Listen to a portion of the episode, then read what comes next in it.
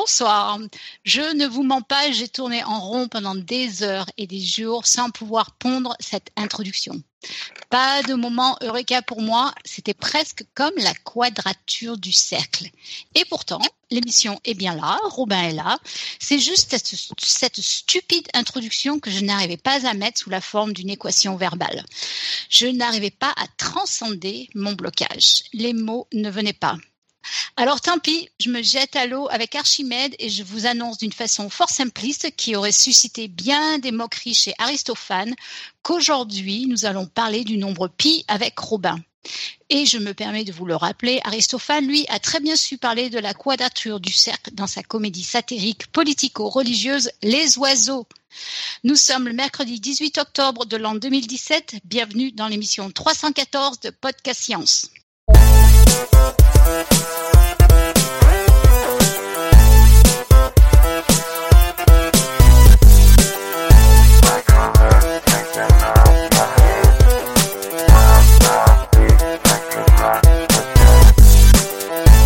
Voilà, alors comme d'habitude, eh bien on va démarrer avec euh, notre tour de table et on va démarrer les honneurs avec Pascal à la technique du nord-est de la France. Salut tout le monde. On a Claire euh, qui est depuis depuis où Claire? Depuis Paris, c'est Paris. non non non. Hello tout le monde. Salut. On a, on a Tup, bien sûr, depuis Paris. Salut, je suis content d'avoir. Euh, c'est un, un, accomplissement pour Robin et moi, avoir attendu 313 émissions pour enfin faire l'émission 314. On a une invitée bien bien spéciale. Nous avons l'honneur d'avoir Elodie avec nous de Pint of Science. Salut, salut tout le monde. On dit, pas Pint, Irène. Bah vas-y. Oh, joli, bravo. bravo. Eh, deux jours que je me re-entraîne là. bon, on dit Pint alors. Je, ne comprends pas très bien pourquoi, mais il faudra qu'on m'explique. Mais c'est pas grave. Euh, et puis bien, bien, il y a moi-même évidemment depuis Santa Barbara. Voilà, et puis au sommaire de l'émission, eh bien, nous avons notre dossier presque surprise par Robin et on aura pas mal euh, d'annonces à vous faire, le pitch pour la semaine prochaine. Voilà, et eh bien, donc comme annoncé, euh, nous aurons maintenant l'immense plaisir d'écouter Robin. Robin, c'est à toi. Ah oui, écoute, que d'honneur, que d'honneur. Euh, on voulait faire une blague avec Nico, mais euh, mais euh, je m'y suis pris trop tard.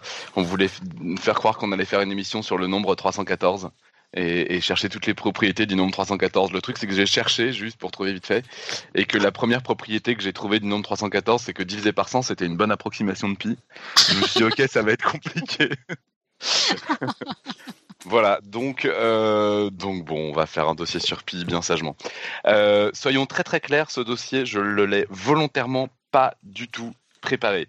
Il y a une bonne raison, c'est que euh, Pi, c'est l'exposé qui est le plus réservé au Palais de la Découverte. Donc c'est celui qu'on fait, euh, je vais pas dire quotidiennement, en, maths, hein. en mathématiques bien sûr, oui oui. Donc, euh, je pense que si on étale sur l'année le nombre d'exposés qu'on fait à propos de Pi, ça doit faire pas loin de, un par jour en moyenne. Donc, je, voilà. Euh, quand on parle d'ailleurs au grand public et qu'on a le choix de notre sujet et qu'on dit aux gens, et est-ce qu'il y a un sujet qui vous intéresse et que quelqu'un dit Pi, on dit ouais, mais il y a tellement d'autres sujets intéressants dans la vie quand même en maths, tout ça. On essaye de, on essaye toujours de parler d'autres choses. Des fois, il y en a qui sont déçus, donc bon, quand même, on leur parle de pi, mais il faut reconnaître que voilà, j'en suis pas loin, je suis pas loin de la saturation. Euh, mais, mais ça me fait toujours plaisir, il y a pas de problème. On a une première intervention euh... d'LGJ. 314, c'est aussi le nombre de zones délimitées au maximum par 13 ellipses. Ah, je suis sûr qu'LGJ peut nous faire un fil rouge des propriétés de 314. Merci LGJ, notre sauveur. je savais qu'on pouvait compter sur lui. Euh, bien, alors d'ailleurs, il y a, y, a, des matheux, je suis environné de matheux, hein. il y a LGJ dans la chatroom, mais j'ai vu qu'il y en avait d'autres en plus, il y a Nico qui est là. Donc euh, en cas de, si vous voulez, enfin c'est un... Dossier collectif, allons-y. Hein. Tous les matheux ont le droit de se lâcher, de raconter ce qu'ils ont envie de raconter euh, et de me corriger si jamais ça m'arrive de dire une bêtise qui peut quand même arriver, même sur ce sujet-là.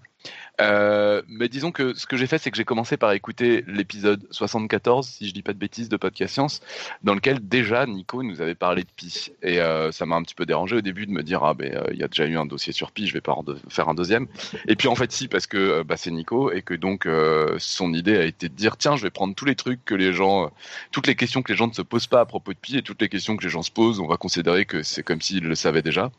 Donc en gros, la base, si je puis me permettre, la base de pi. J'ai l'impression que en gros Nico a quasiment tout botté en touche et ne l'a pas pratiquement pas abordé. Donc je pense qu'on peut partir de la base et puis après en fonction des questions éventuelles et puis euh, du temps qui reste, etc. On, voit où ça nous mène. Euh, et donc juste vraiment, euh, vraiment, vraiment, surtout les non-matheux, n'hésitez surtout pas à poser des questions, ça pourra orienter un petit peu le, le dossier. J'aimerais commencer, je commence souvent comme ça quand j'en parle à des scolaires, par expliquer que pi en fait vient à l'origine d'un problème, du fait qu'on a un problème. Euh, les mathématiques d'une manière générale viennent du fait qu'on a des problèmes, et ça on le réalise pas forcément toujours. Euh, quand on en- quand on apprend les mathématiques euh, dans le cadre scolaire, généralement on nous, on nous balance un tas de réponses. Et euh, c'est très rare qu'on nous fasse comprendre qu'il y avait une question avant, en fait. D'où le fait, probablement, d'ailleurs, qu'il y ait beaucoup de gens qui aient du mal à comprendre l'intérêt des maths. faut bien se rendre compte que euh, les deux origines des mathématiques, quand on remonte à l'Antiquité, c'est compter les nombres entiers, et puis la géométrie, des problèmes géométriques très pratiques, quoi. Euh, des choses du style euh, est-ce que mon champ est plus grand que le tien Euh, est-ce que euh, est-ce que je pourrais savoir euh, si tel objet je suis menuisier je suis charpentier je suis je sais pas, je sais pas quoi. Bon bah j'ai besoin j'ai des problèmes de géométrie. Quelle longueur je dois prévoir des trucs vraiment bêtement matériels où des où des réponses approchées suffisent largement d'ailleurs. Et la chose à réaliser c'est qu'en fait pour tout ce qui concerne les polygones on est euh, il y a, deux gros résultats qui sont connus depuis très très longtemps, qui nous blindent, qui nous permettent quand même de nous en sortir dans la plupart des, des situations. C'est le théorème de Pythagore et le théorème de Thalès. Je ne voudrais choquer personne, euh, je ne voudrais pas heurter les âmes sensibles, mais le théorème de Pythagore et le théorème de Thalès s'appellent comme ça euh, sans grande raison. Quoi. Tout le monde connaissait ça au moins mille ans avant. Quoi. Le théorème de Pythagore, c'est quelque chose, euh, on sait que on a retrouvé des, tablettes babyloniennes qui datent de mille ans plus tôt, qui montrent que pas forcément formulé comme ça, pas forcément démontré, mais tout le monde connaissait déjà ça. Et alors le théorème de Thalès, c'est encore pire. Le théorème de Thalès, la première personne qui se pose la question trouve la réponse. Enfin, je veux dire, c'est, J'étais scandalisé le jour où j'ai réalisé à quel point c'était simple le théorème de Thalès. Je crois que j'en ai déjà parlé sur Podcast Science, mais euh, c'est vraiment quelque chose de. C'est, voilà, c'est juste quand on a deux triangles qui ont la même forme et qu'il y en a un qui est plus grand que l'autre, et ben les côtés sont proportionnels les uns aux autres. Bon, ok, c'est pas vraiment non plus un truc qui mérite euh, qu'on s'y attarde plus que ça. C'est la proportionnalité qui est difficile à comprendre, quoi. Mais le théorème de Thalès, c'est très très simple. J'espère que je perds personne pour l'instant. Je suis pas du tout en train de parler de pi, Non, mais non. euh, je suis en train d'en parler parce que euh, l'idée c'est donc de dire bon bah imaginez, je sais pas, euh, voilà encore une fois dans un cas complètement pratique. Vous avez euh, une longueur que vous n'avez pas à mesurer, bah, typiquement ce qui est raconté toujours à propos de Thalès qui euh, a déduit la hauteur de la pyramide euh, des pyramides d'Égypte juste à partir de, de l'ombre de la pyramide ou des choses comme ça. Bah voilà, vous avez le théorème de Thalès, vous avez le théorème de Pythagore. Vous allez vous, vous vous en sortir, vous allez réussir à, à estimer, euh, à, à calculer de façon approchée, même de façon exacte, certaines longueurs qui vous manquent, qui, qui ne vous sont pas accessibles. De la même façon, il y a une autre façon de prendre le problème qui, je trouve, montre aussi qu'il y a des choses qui ne sont pas des problèmes. Euh, si vous avez une surface à calculer, euh, là aussi, il a fallu euh, un peu se poser des questions probablement. Mettez-vous à la place d'un d'un paysan euh, égyptien euh, il y a 4000 ans. Euh, il a un champ, bon, c'est scénario complètement fictif. hein, Enfin, c'est un peu mais- dur quand même. hein. Moi, j'ai un peu du mal à me mettre à la place d'un Ouais, mais faut se mettre à la, à la place de quelqu'un qui a un problème pratique à régler et qui a jamais et qui a jamais vu de maths de sa vie. Ok, Ouais. le, le coup le coup de qui a jamais fait de maths de sa vie, finalement c'est très compliqué. Mais, mais mais on peut essayer. Imaginez vous avez un champ rectangulaire, ok, et quelqu'un vient vous proposer un autre champ rectangulaire en échange. Bon, vous avez jamais fait de maths, mais vous avez quand même un cerveau, vous avez le droit de vous en servir. Comment vous vous y prenez pour savoir si vous acceptez l'échange ou pas Bon, on calcule les surfaces et on les compare. bah, et donc comment tu fais, sachant que tu n'as jamais été euh, à l'école, que tu n'as jamais euh, eu de maths, quoi? Tu n'as jamais fait de maths. Ça veut dire quoi, calculer la surface? Concrètement, comment tu t'y prends? Tu tournes la pelouse et tu vois le champ dans lequel tu te fatigues le plus vite. Je J'appelle Robin. voilà, voilà, voilà. Non, non, mais donc, voilà, c'est c'est un problème. Je vous assure que le jour où vous y êtes confronté pour de vrai, vous allez peut-être réfléchir deux minutes, mais vous allez trouver une solution. Hein. C'est pas. euh, Non, mais On euh, marche je m'appelle le long un champ. quoi. On marche le long du champ, ouais. Pour voir lequel prend le plus de temps ou quelque chose comme ça? Ok, mais alors si on fait ça, euh, éventuellement, on peut avoir une indication sur le périmètre, mais c'est pas la question qui est posée. Et on peut avoir un champ qui a un périmètre très très long et qui a une surface ridiculement petite. On peut imaginer un champ qui est, euh, qui est extrêmement fin, mais qui s'étend sur un kilomètre, quoi. On Euh, demande. un quadrillage. euh, Et donc voilà, par exemple, un quadrillage, ça, ça pourrait être euh, une bonne idée, quoi. En fait, ce qu'il faut pour comparer des surfaces, c'est déjà avoir une unité de surface. Oui. Bêtement. Donc, euh, si on fait des passes, c'est plutôt une unité de longueur, donc ça va donner une indication sur des, sur des longueurs. Alors qu'effectivement, si on veut comparer des surfaces, il nous faut une unité de surface. On peut prendre effectivement un quadrillage, on peut faire des carrés de un pas sur un pas ou un bâton sur un bâton. Vous prenez Donc au lieu l'unité de marcher, il faut rouler dans le champ en fait. Donc, Ouais, exact. Voilà, vous prenez la méthode De que vous voulez. Ah, j'ai souvent, quand je pose la question à des gamins, souvent ce que j'ai comme euh, solution, c'est, bah, on- parce que chaque fois je leur parle de patates ou de n'importe quoi, je m'en fous le premier mot qui me vient, et euh, régulièrement c'est, euh, bah, on plante les patates dans un champ, et puis après euh, on les déplante et on regarde si on arrive à les planter dans l'autre champ. Enfin, bon, bref, des, des- voilà, où euh, il y a aussi des propositions du style, on, on découpe le champ et on le pose sur le champ d'à côté pour voir si ça dépasse, tout ça. Enfin bon, des, solutions extrêmement pratiques. C'est formidable. Euh, Enfin voilà, mais oui, non, mais la, solution assez naturelle, c'est de dire qu'on fait des petits, euh, des petits, des petits carrés euh, de un pas sur un pas, mettons, et puis on regarde combien on en met dans un champ, combien on en met dans l'autre. Alors il y aura des morceaux de carrés qui sont pas entiers, il y aura un certain nombre de problèmes comme ça à régler, mais globalement c'est comme ça que ça va fonctionner. Et on peut apprendre par cœur que la surface d'un champ, c'est, je suis légèrement perturbé, ne perdez pas le fil. Euh, on peut apprendre par cœur que la surface d'un champ rectangulaire, c'est largeur fois longueur mais mais ça sert à rien en fait. C'est naturel, c'est le nombre de carrés qu'on met sur la longueur et il y en a, euh, il faut multiplier par la largeur parce que c'est la quantité de carrés qu'il va y avoir dans le champ concrètement. Certes. Donc en fait euh, cette formule, c'est pas du tout la peine de la prendre par cœur, elle est complètement naturelle. Bon, alors, si on a un champ triangulaire, qu'est-ce qu'on fait alors? Alors voilà exactement. Alors si on a un champ à euh, étage, alors, c'est encore plus cool. si on a un champ étage, ouais, c'est ça. Non, alors si on a un champ, si on a un champ en forme de parallélogramme, par exemple, parallélogramme, tout le monde voit à peu près à quoi ça ressemble. Oui. Oui. Euh, bon bah là, si on essaie de faire entrer des carrés dedans, ça va être une catastrophe. Il va être coupé d'un côté, euh, en biais, tout ça, ça va être une catastrophe. Mais il suffit de se dire mentalement qu'on coupe à angle droit d'un côté, on part d'un- d'un d'un- d'un sommet du parallélogramme et on coupe à angle droit un petit triangle rectangle qu'on enlève du parallélogramme. Si on le recolle de l'autre côté, on a un rectangle qui fait exactement la même surface. Je sais pas si c'est complètement clair pour tout le monde Absolument. un truc On qu'on a dû apprendre à un moment. hein. Et donc effectivement, on peut apprendre par cœur que la surface d'un parallélogramme c'est base fois hauteur, mais en fait, euh, on n'a pas besoin de l'apprendre par cœur parce que c'est assez logique. Et puis le triangle, bah, le triangle c'est la moitié d'un parallélogramme, donc euh, bah, c'est base fois hauteur divisé par deux, parce que si je colle deux triangles identiques euh, entre eux, ça fait un parallélogramme et que j'ai déjà trouvé la formule du parallélogramme.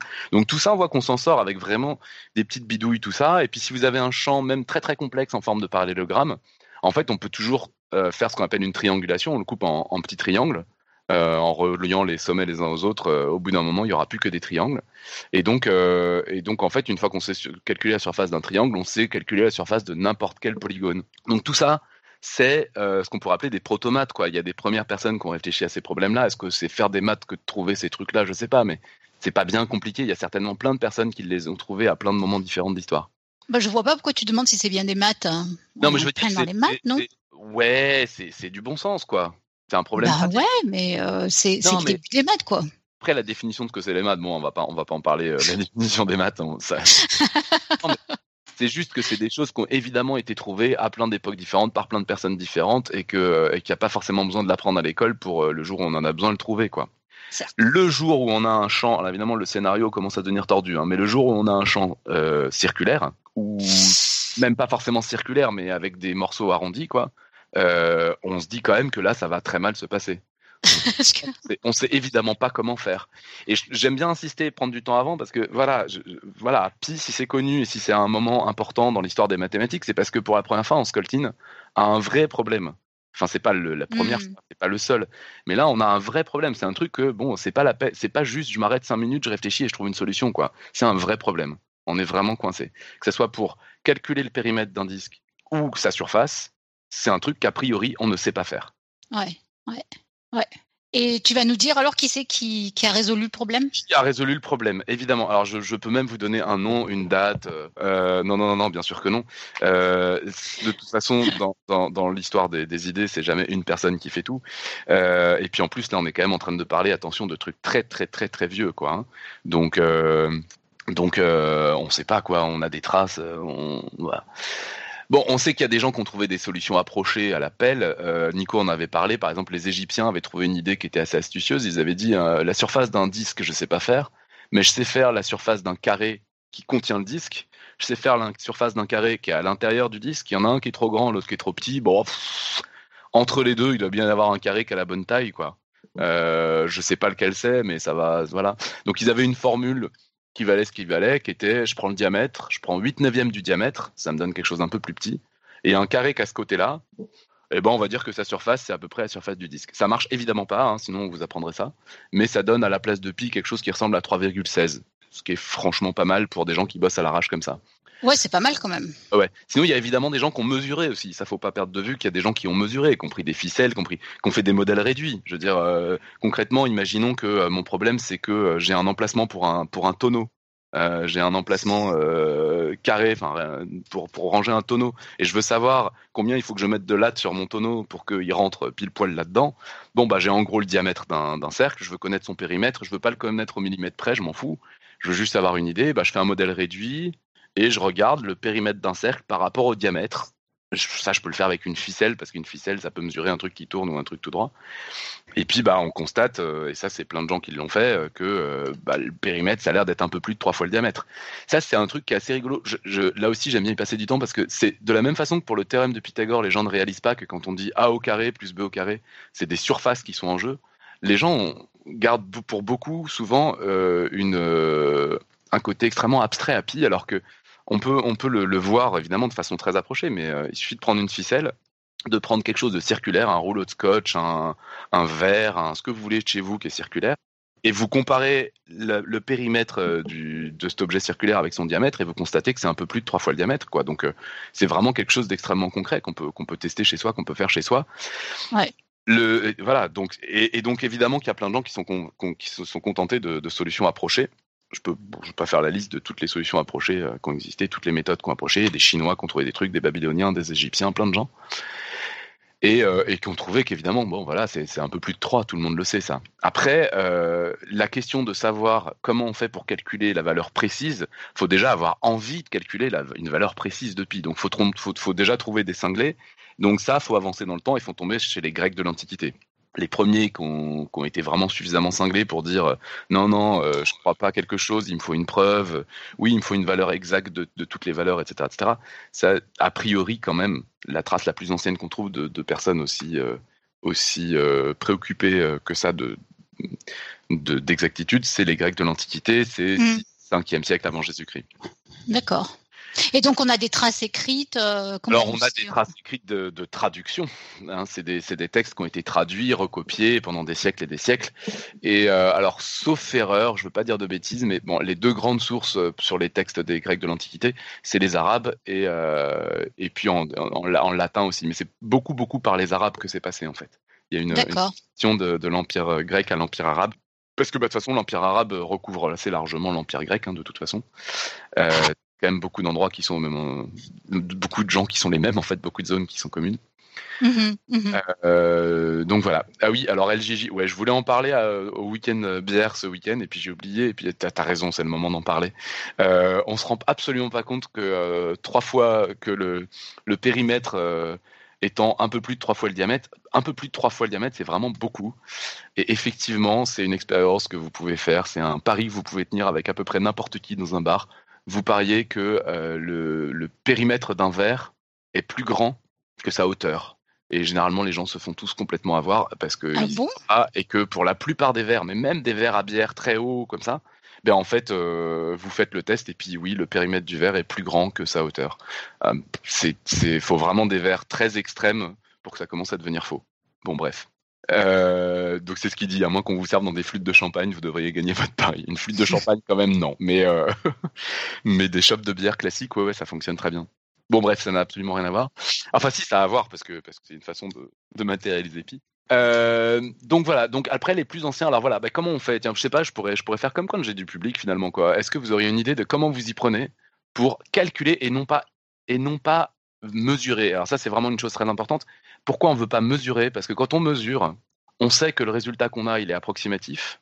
Et mais c'est tout ce qu'on sait. On ne sait pas si ce qu'on a comme valeur, c'est trop grand ou trop petit. On ne sait pas du tout de combien on se trompe. Euh, ce qui est quand même assez euh, gênant quand on commence à vouloir faire de la science. Donc vraiment, une des choses essentielles à comprendre, c'est que si les Grecs de l'Antiquité, c'est pas seulement parce qu'ils avaient des névroses, c'est parce que on sait bien qu'un calcul par rapport à une mesure, même si c'est un calcul approché, ça apporte le fait que on sait si on se trompe en étant trop bas ou trop haut, et on sait estimer l'erreur. Et ça, c'est vraiment quelque chose d'essentiel.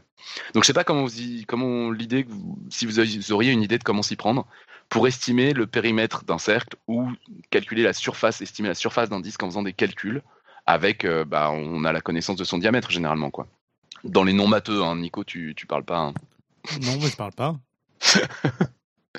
Aucune idée, personne ne veut participer, tout ça. Bon, Alors moi je suis désolée, j'ai juste écouté la fin de la phrase qui m'a un peu fait sourire. On a la connaissance de son diamètre. Alors je me suis demandé si c'était mon diamètre personnel, donc j'avais la connaissance. Mais du coup j'ai pensé très fort à mon postérieur, mais j'ai pas compris la question. on ne parlait pas de ton postérieur, je te rassure. la notion de diamètre peut s'étendre à autre chose que des disques. Hein, le diamètre, euh, enfin, peu importe. Euh, donc, la question était est-ce que euh, si on te demande comme ça de, de, calculer une estimation du périmètre d'un cercle ou une estimation de la surface d'un disque et que tout ce que tu connais c'est son diamètre, est-ce que tu as une idée de comment t'y prendre? Bah, il y a des formules de maths. Ouais, non, mais voilà.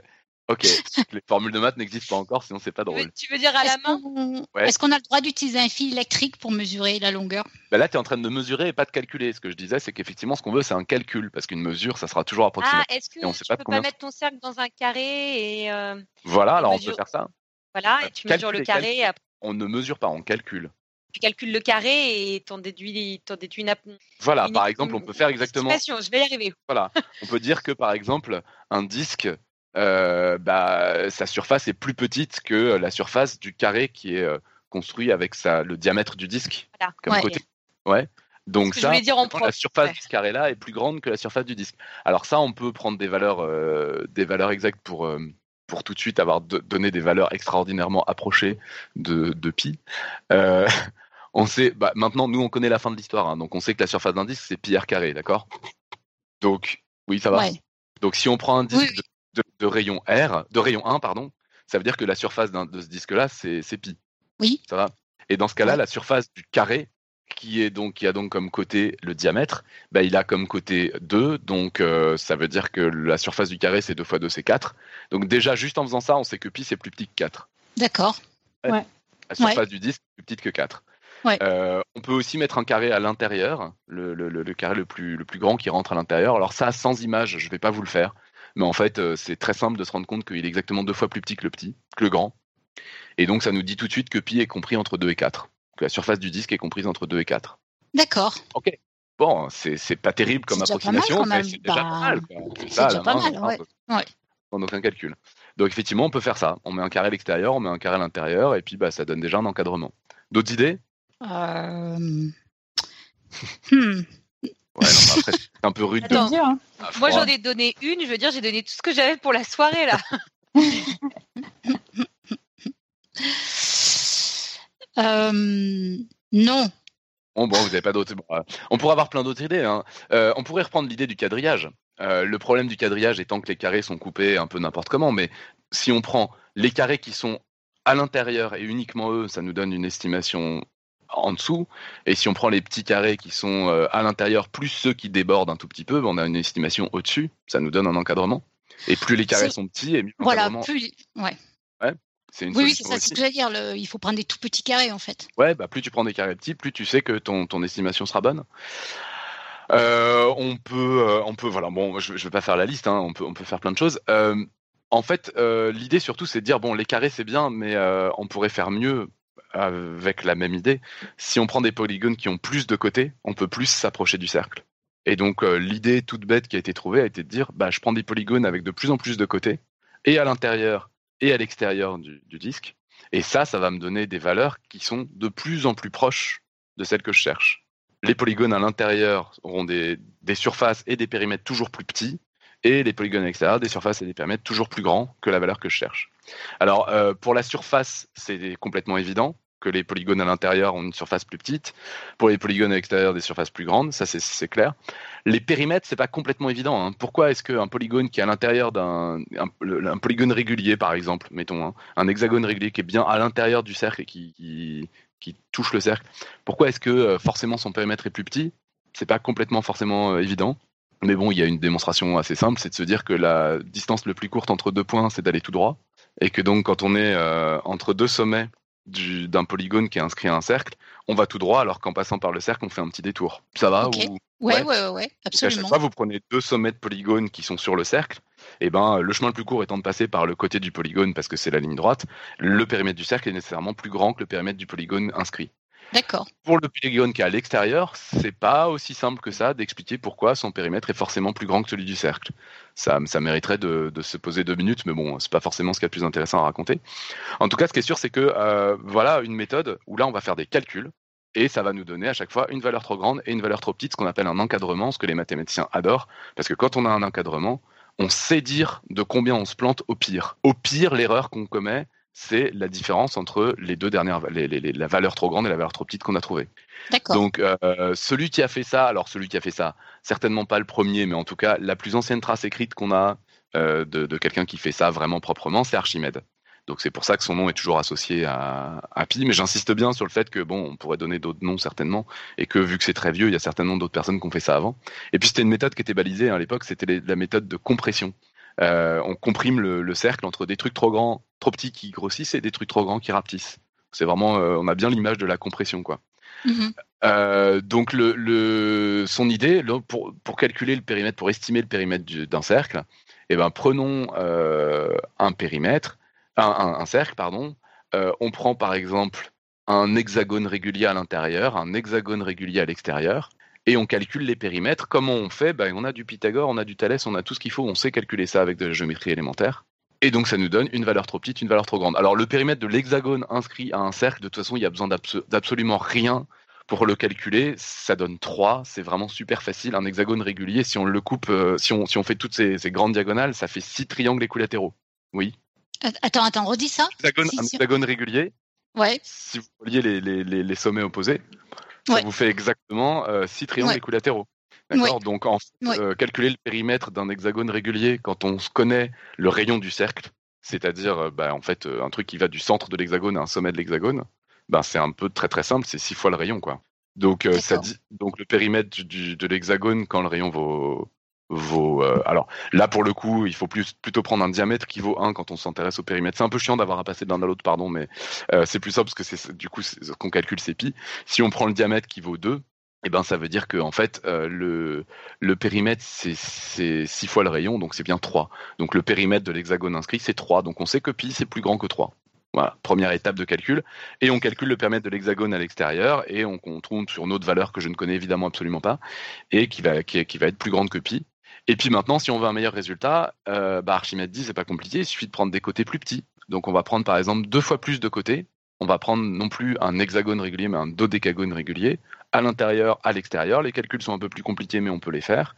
Et on tombe sur une valeur trop petite, une valeur trop grande, meilleure que la fois précédente. Donc au lieu de dire que pi, par exemple, je dis n'importe quoi, hein, mais coincé entre 3 et 3,2, euh, on va tomber sur le fait que pi est, croisé, est coincé entre 3,08 et puis 3,15.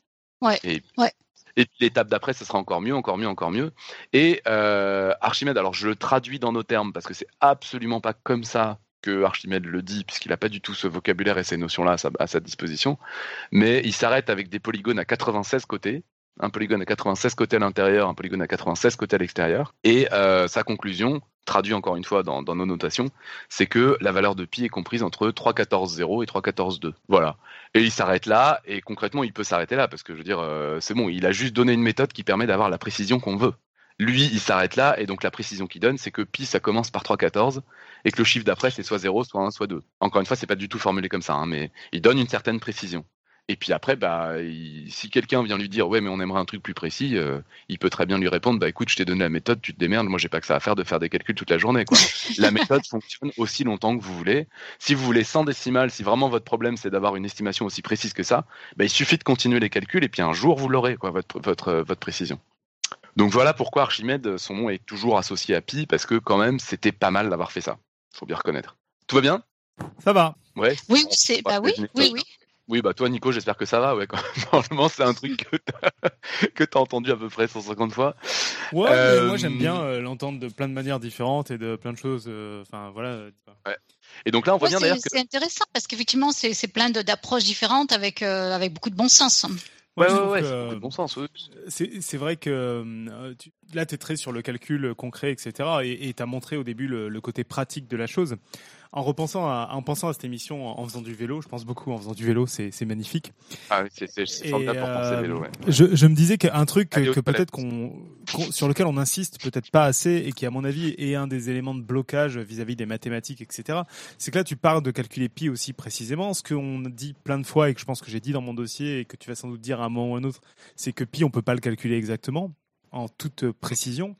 Et ça, c'est quelque chose d'assez troublant parce que c'est des, des dimensions qui existent vraiment. C'est-à-dire que tracer un, faire un cercle qui fait une longueur de 1 mètre, on sait faire de manière assez précise. Donc, il doit bien avoir un périmètre, il doit bien avoir une surface. Mais le fait est qu'en fait, il n'a pas une surface exacte. Et, euh, et ça donne un côté ah, un par... Il a, c'est pas qu'il a une. Bah, comment dire Je sais pas comment l'exprimer, mais il y, a une notion de paradoxe. Oui, oui, a quelque chose qu'on arrive à, qui est le truc qui qui rendait fou euh, les pythagoriciens autant qu'ils aient pu exister avec la racine carrée, de dire on a un truc qu'on arrive à palper et pourtant il est il est pas euh, calculable et je trouve que ça c'est vraiment euh, très déroutant parce qu'on a toujours cette idée en particulier des maths et de la science d'aller vers de la précision précision précision et on se rend compte bah, qu'il y a ce côté euh, qu'on préfère passer sous silence, qu'en fait, euh, il y a une sorte de problème euh, vis-à-vis de cette précision pour des, pourtant des choses qui, qui existent.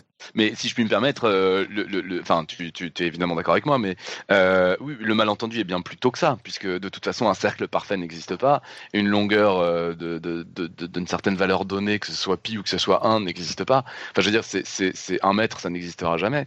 on, est, on est clairement dans un enfin les, les, objets mathématiques n'existent pas c'est hmm. quelque chose. Enfin, après, ça dépend ce qu'on appelle exister. Hein, je veux pas me lancer dans de la philo de, de bas étage, mais c'est euh, évidemment des objets qui ne sont pas dans la nature. Mais en fait, ce que je que dans ce que je veux dire par là, c'est que c'est typiquement et donc et donc et donc les nombres en font partie. Oui, bien sûr. Enfin, je veux dire. Mais sur euh, des problématiques comme la la quadrature du cercle, donc qui consiste à essayer à essayer. Euh, je je vais pas essayer de la formuler, tu vas la formuler, mais sur la quadrature du cercle, où en fait dans le monde réel on peut faire la quadrature du cercle parce qu'on n'est pas, on n'a pas un niveau de précision qui fait qu'on ne se rend pas compte qu'on n'arrive pas à la faire. Et je pense que c'est ça qui déroute beaucoup euh, la différence entre des mathématiques. Oui, oui, mais les gens, mais, mais les gens, ça, ça fait partie de ce que les gens ont comme image des maths qui est effectivement complètement fausse. Moi, ça c'est un truc rétrospectivement, ça me choque énormément qu'on m'ait emmerdé à ce que mes dessins soient soient extrêmement précis et propres pour faire des maths. C'est absurde. De toute façon, ton dessin n'est pas parfait et on te, on te, on te met une pression. Pas tout le monde, hein, mais euh, il y a quand même un certain nombre de personnes et je pense qu'en fait, c'est les personnes qui sont les moins à l'aise avec les maths qui font ça, qui te mettent une pression de fou pour que ton carré soit exactement carré euh, avec des traits les plus droits et les plus fins possibles. Et, avec des... et en fait, c'est absurde. L'essentiel, c'est de comprendre quelles sont les propriétés de cette figure. Et la, la phrase extrêmement connue de la géométrie, l'art de raisonner juste sur des figures fausses, elle est quand même extrêmement bien justifiée. C'est vrai que tout ce qui compte, c'est de connaître les propriétés de l'objet que tu utilises, que, que tu étudies. Et, et euh, et, et, je pense que c'est aussi de là que vient ce, ce malentendu euh, que tu que tu présentes. C'est vrai que euh, du coup pour eux les gens, bah les mathématiques c'est la précision parce qu'il faut faire des dessins précis et parce que du coup bah le périmètre c'est pi. Non, pas dans la vraie vie quoi. C'est vraiment juste dans les mathématiques. Et c'est euh, voilà, je, suis assez d'accord qu'il y a, un, vrai problème là-dessus. Après, effectivement, euh, les Grecs de l'Antiquité ont eu un, blocage avec ça, et, pas, seulement eux, certainement. C'est-à-dire qu'eux, ils étaient persuadés qu'avec les nombres, euh, concrètement avec les nombres entiers, on allait réussir à, tout mesurer, c'est-à-dire à donner des, valeurs à toutes les longueurs qui nous entourent, euh, parce que avec les nombres entiers et donc les fractions, parce qu'une fraction c'est entre deux nombres entiers, et, effectivement, le fait d'avoir dans une figure géométrique, que ce soit le cercle, eux, ils l'ont pas réalisé, que pour le cercle c'était le cas, mais dans un carré, la diagonale d'un carré, tout d'un coup, bah en fait, cette longueur-là, on peut pas la mesurer avec la même unité que le côté du carré. Ça, c'était quelque chose qui était extrêmement euh, choquant pour eux. Et je pense qu'effectivement, c'était un, côté très, très concret comme ça qui était derrière et qui, qui fausse le rapport au maths. Oui, tout à fait. Bref, on s'est complètement bah non, euh, écarté du sujet. non, non, on est dedans. On est complètement. Non, non, mais on est dedans. Puis ce que j'avais dit, c'était poser des questions. Allez-y, c'est très bien. Je suis habitué à improviser là-dessus, donc euh, donc allons-y. Euh, avant de quitter les, les Grecs de l'Antiquité, oui, enfin, on va pas les quitter. On va y rester encore un moment. Oui, ça c'est aussi un des trucs qui me dérange dans cet exposé, c'est qu'on passe énormément de temps chez les vieux, quoi. Et les gens qui ont déjà l'impression que non, mais c'est vrai. J'ai rien contre les vieux, mais euh, les gens ont déjà l'impression que les mathématiques c'est un truc qui est fini depuis à peu près 1000 ans. Donc quand on passe autant de temps à parler de trucs qui ont 2000 ans 2500 ans. je trouve que ça renforce un peu cette idée-là. Bah, tu peux, tu peux euh, actualiser ta problématique au lieu de parler un paysan euh, dans, ouais, dans mais un sujet. En fait, que en, en, termes de, de, recherche mathématique, pour l'essentiel, c'est un sujet qui est très ancien. Puis y a et même quand on, on sait qu'il y a des résultats plus récents du 19e siècle sur pi et tout, en fait, c'est pas vraiment sur pi. C'est sur des trucs où bon, c'est une conséquence. On est content de le trouver au passage sur pi, mais c'est pas vraiment important, quoi. Bref. Euh, euh, donc. Ouais, ouais, ouais. Non, mais euh, par contre, sur l'utilisation de, de, pi, autant les exemples sont vieux, autant aujourd'hui, toutes les sciences qui utilisent des mathématiques, en fait, ont besoin à un moment ou à un autre de pi. parce qu'il y a plein d'outils mathématiques qui ont besoin de pi et du coup, il apparaît en fait dans énormément de choses, quoi enfin, les sciences en, dehors, euh, en dehors des maths, concrètement, pi c'est 3,14. Hein, faut pas non plus. Euh, oui, non, non, non, euh, bien sûr, mais enfin, non, pi c'est 3. non, non, justement, là c'est un truc important par rapport à ce qu'on disait juste avant, c'est-à-dire que pi c'est 3,14 dans l'application numérique, mais il y a beaucoup des outils mathématiques et des résultats mathématiques qu'ils utilisent qui ont besoin du vrai pi pour être démontrés. Ah oui, oui d'accord. et, pour ça, et, ça fait que pi apparaît et que pi est utilisé en fait dans des, dans plein de, de choses. oui, pi dont, bah oui, puis, puis arrive dans, un, dans un nombre de situations invraisemblables. Oui, ça c'est. D'ailleurs, j'aurais peut-être dû réviser ça parce que pour le coup, ça aurait peut-être, euh, j'aurais peut-être eu des trucs à dire que je vais peut-être pas avoir comme ça euh, en impro. Mais bon, tant pis, ça va déjà durer suffisamment longtemps. Et puis, euh, je me suis dit que c'était bien de faire quelque chose de, de basique sur Pi aussi parce qu'il y a forcément des gens qui en ont besoin. Bah ouais. Alors, les, les, Grecs de l'Antiquité, donc là, on a fait le, périmètre. Donc là, je vous ai expliqué en gros comment, euh, comment Archimède s'y est pris pour, euh, pour estimer le périmètre d'un cercle, donc en fait pi, puisque si on prend un cercle de diamètre 1, ce qu'on estime, c'est pi. C'est la la valeur, le nombre par lequel il faut multiplier le diamètre pour tomber sur le périmètre. Euh, ah oui, d'ailleurs, au passage, un truc qu'on mentionne, je pense pas assez. Euh, on n'a pas de peau que pi est une valeur euh, aussi pourrie. Ça faut, faut reconnaître que si on avait eu le choix et qu'on avait pu choisir que pi valait 3, tout le monde aurait été beaucoup plus content, quoi. Mais, mais en revanche, là où on a du pot, c'est que la formule soit aussi simple. C'est-à-dire que pour n'importe quel cercle, qu'il soit immense, qu'il soit tout petit, la formule est toujours la même. On prend le diamètre, on le multiplie par toujours la même valeur et ça donne le périmètre. Ça, c'est quand même sympa. C'est pas très surprenant dans le sens où il y a qu'un seul cercle, il n'y a qu'une seule forme de cercle. Tous les cercles sont juste des agrandissements les uns mm. des autres. Donc c'est mm. normal que cette formule-là existe. Mais, euh, mais bon, mine de rien, euh, on peut quand même noter au passage que ça aurait pu être pire. quoi. C'est vrai. Ouais. Non, c'est vrai que c'est simple. Ouais. Mm. Donc ça, c'est juste, c'est juste lié au fait que les cercles sont tous les mêmes, que c'est juste des agrandissements ou des, des réductions de l'un de l'autre. Bien, alors j'ai laissé de côté la, la, surface. Comment on fait pour la surface? Bah, Là encore, en fait, la, méthode utilisée par Archimède, euh, euh, c'est plus ou moins les polygones. Alors, plutôt que de voir ça en disant des polygones, en fait, on peut dire qu'on découpe en plein de petits triangles, de petites parts de tarte. C'est-à-dire que euh, l'idée est de dire, si je découpe, alors c'est une idée que j'ai déjà utilisée, que j'ai déjà présentée ici un certain nombre de fois, mais là c'est vraiment l'occasion de la rappeler. L'idée est de dire quelque chose qui tourne, quelque chose de courbe, on ne sait pas calculer, mais plus on regarde quelque chose de courbe de près, moins on se rend compte que ça tourne. Concrètement, vous prenez une grosse part de tarte, hein, vous, coupez votre, euh, votre tarte en quatre parts, et ben ne pas voir la différence entre la forme d'une part de tarte et un triangle, c'est quand même grave. C'est euh, courir chez l'ophtalmo ou arrêter de picoler, il y a un gros problème. si vous en êtes à avoir découpé la tarte en 25, bah, concrètement, ne pas voir la différence entre votre part de tarte et un triangle, c'est excusable. C'est, le morceau de, bord que vous avez est tellement petit que voir la différence entre un, tout petit morceau de cercle comme ça ou un petit morceau de segment, c'est à l'œil nu, c'est, quasiment impossible. Donc en fait, l'idée c'est celle-là, c'est là, celle-là, hein. c'est déjà l'idée qui était utilisée là pour les polygones, c'est de dire plus mon polygone a des côtés petits, mieux ça colle au cercle. Et donc bah, on peut dire la même chose pour les surfaces. Et donc en fait, ça veut dire que si on prend des toutes petites parts et on les range en quinconce, c'est-à-dire que vous allez mettre départ euh, avec la pointe en haut et en face des pointes, des parts avec la pointe en bas qui vont venir combler la place entre deux parts. Ça va On a un rectangle. On est d'accord que personne ne fait ça avec un gâteau ou des pizzas. Un exact. Très chelou. non, un, non, les parallélogramme. Alors, ah, merci, merci, de t'être reprise, euh, Irène. Alors, on a, on a un rectangle, ça faut avoir vraiment fumé. On a un parallélogramme. Ben en fait, même pas, parce que si tu regardes le haut et le bas, c'est des morceaux de bord de pizza, donc ça fait des petits, des petites bosses, quoi. c'est pas clair qui fait une tête monstrueuse. mais j'ai simplifié. Je suis en train d'essayer d'imaginer mon parallélogramme de pizza. non, mais j'ai vachement, mais c'est parce que j'ai vachement, j'ai vachement simplifié. Enfin, euh, euh, c'est une approximation. je, je, reprends le, je reprends l'explication. Donc il y a quelqu'un qui a mis généreusement une image dans la chatroom. Ah, euh, c'est moi et j'en profite pour dire que 314 c'est aussi le nombre de façons de placer des rois qui ne s'attaquent pas sur un échiquier 4-4. Ah, c'est ça, mettre les parts de pizza en ah, ah, d'accord. Je croyais que tu, tu, parlais en trois dimensions. Oui, oui, donc tu as les bords qui sont arrondis, effectivement. Voilà, donc je le refais éventuellement pour les auditeurs qui n'auraient pas l'image, par exemple ceux qui nous écoutent en faisant la cuisine ou en courant, puisqu'on sait que c'est ça que les, que les auditeurs font, euh, ou en mangeant une pizza. Alors si vous mangez une pizza, très bien.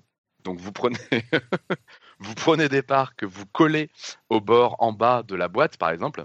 Vous prenez un certain nombre de parts comme ça, et la moitié des parts, en fait, pas un certain nombre de parts, la moitié des parts, et l'autre moitié des parts, vous les mettez dans l'autre sens, parce que entre deux parts collées au bord en bas, il y a exactement comme un petit triangle, plus ou moins triangle, à combler, que vous avez comblé avec une part qui vient dans l'autre sens, pointe en bas. Pointe contre le bord qui est contre vous, qui est de votre côté. Et, donc, en faisant ça, vous avez effectivement mis vos parts en quinconce. Vous avez, en gros, vous avez, euh, alors oui, je vais dire ce que les enfants disent toujours. Vous avez une mâchoire de crocodile, vous refermez la mâchoire de crocodile, euh, et ça vous donne, alors effectivement, une forme géométrique qui se rapprocherait d'un parallélogramme si les bords de pizza étaient droits et pas euh, boudinés quoi. Donc si quelqu'un fait ça un soir une soirée pizza, une de vos soirées pizza, vous pouvez être sûr qu'il est mathématicien. C'est ça, voilà. Il est, en train de, en train d'essayer de vous raconter un truc sur Archimède. Et ça fonctionne pas comme plan drag a priori. Enfin, je sais pas, je. J'ai jamais essayé avec Anne. T'as essayé, ça n'a pas marché avec Anne Avec Anne, ah, j'ai pas eu le temps, ça a été trop rapide. Euh... Elle a succombé tout de suite. Ah, il y a quelqu'un qui fait une bonne remarque pour comprendre. C'est ah, assez proche du backgammon. Ouais, voilà. Exactement, oui, Antoine, merci tout à fait pour cette image. Le backgammon, pour ceux qui connaissent, eh ben, on prend les pics en haut, en bas, puis on les referme les uns sur les autres. Donc, euh, merci pour ce bâillement. Pardon, je suis crevée. Je t'ai dit que je partirais avant la fin. Excuse-moi. Je me mute. Merci. Euh, donc, euh, donc là, ça vous donne quelque chose qui se rapprocherait effectivement d'un parallélogramme parce que bon, l'angle, l'angle n'est pas droit. Mais la chose à comprendre, c'est effectivement cette forme-là n'a pas de nom et on ne sait pas calculer cette surface. Mais plus on prend des parts petites, bah, ce que je disais, hein, moins les bords vont être arrondis, plus l'angle sur le côté sera proche d'un angle droit, et donc plus ça va et plus on aura quelque chose qui se rapproche d'un rectangle. D'accord. Et donc l'idée derrière est de dire on va faire ce qu'on appelle un passage à la limite en mathématiques.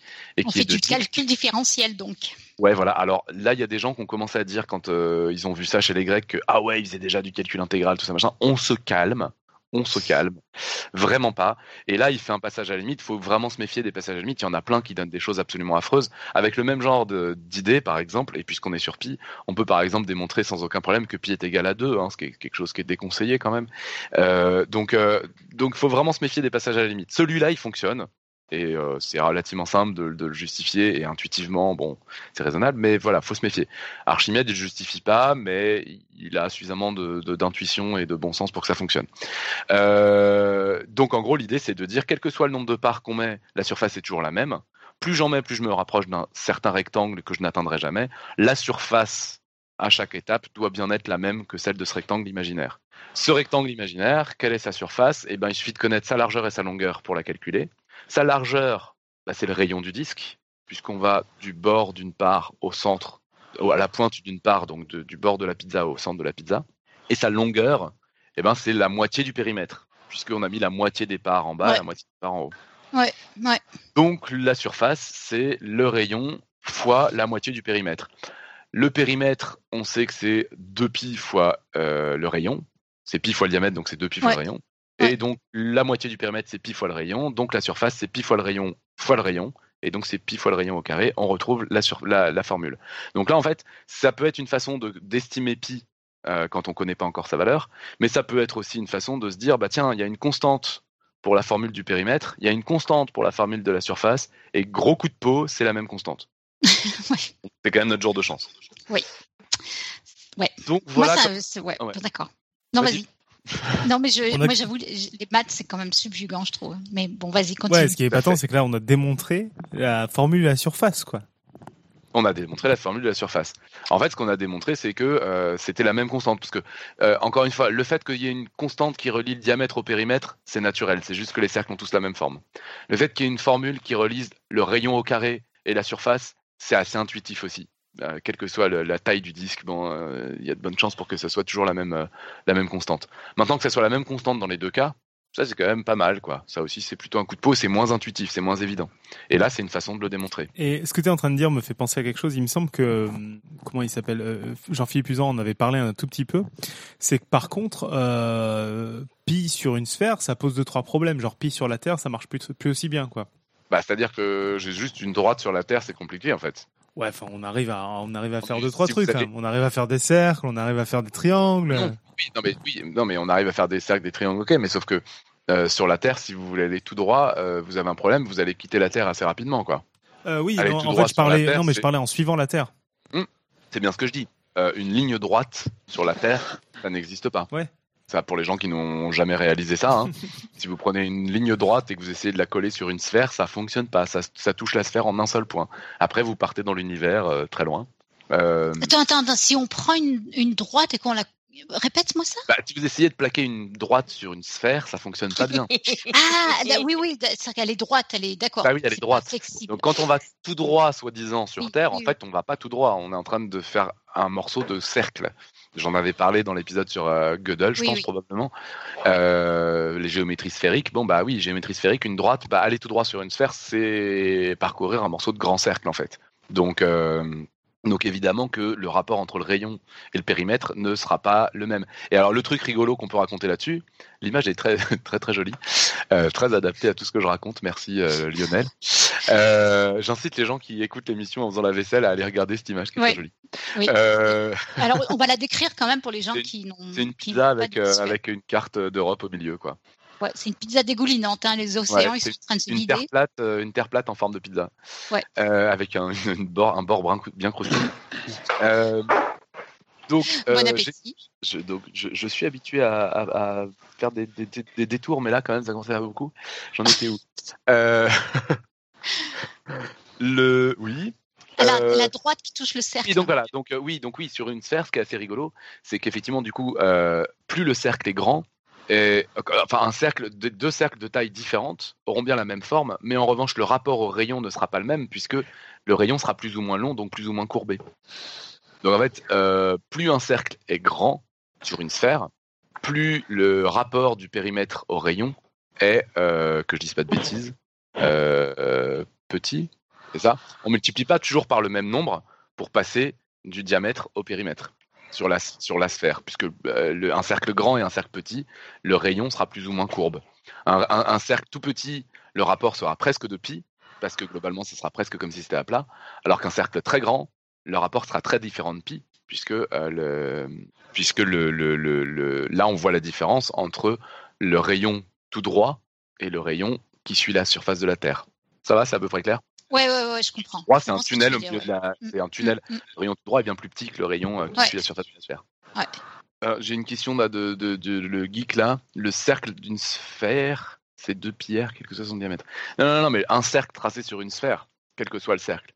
Euh, je sais pas, j'espère que c'est que c'est relativement clair pour tout le monde d'avoir répondu à la question ou pas. Mais euh, en, en, gros, l'idée c'est sur Terre, on peut tracer des cercles, mais c'est juste que le rayon ne sera pas droit. Le rayon sera un morceau de sphère. Donc le rapport du, du, du, périmètre, pour résumer, c'est ça. Hein, donc le rapport du périmètre au rayon dépend de la taille du cercle. Bien, donc, euh, donc oui, non, tout ça, c'est des choses qui valent en géométrie euh, euclidienne, en géométrie plane. Euh, voilà, donc là, on a dit, euh, on a dit beaucoup de choses déjà. Euh, je, vous m'avez fait pas mal digresser. Il faut que je reprenne mes esprits, pardon.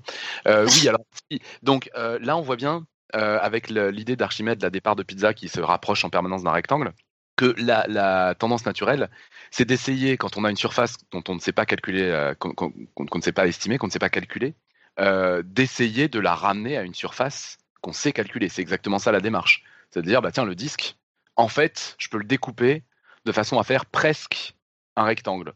Et donc, comme un rectangle, je sais calculer la surface, bah, je sais calculer la surface du disque.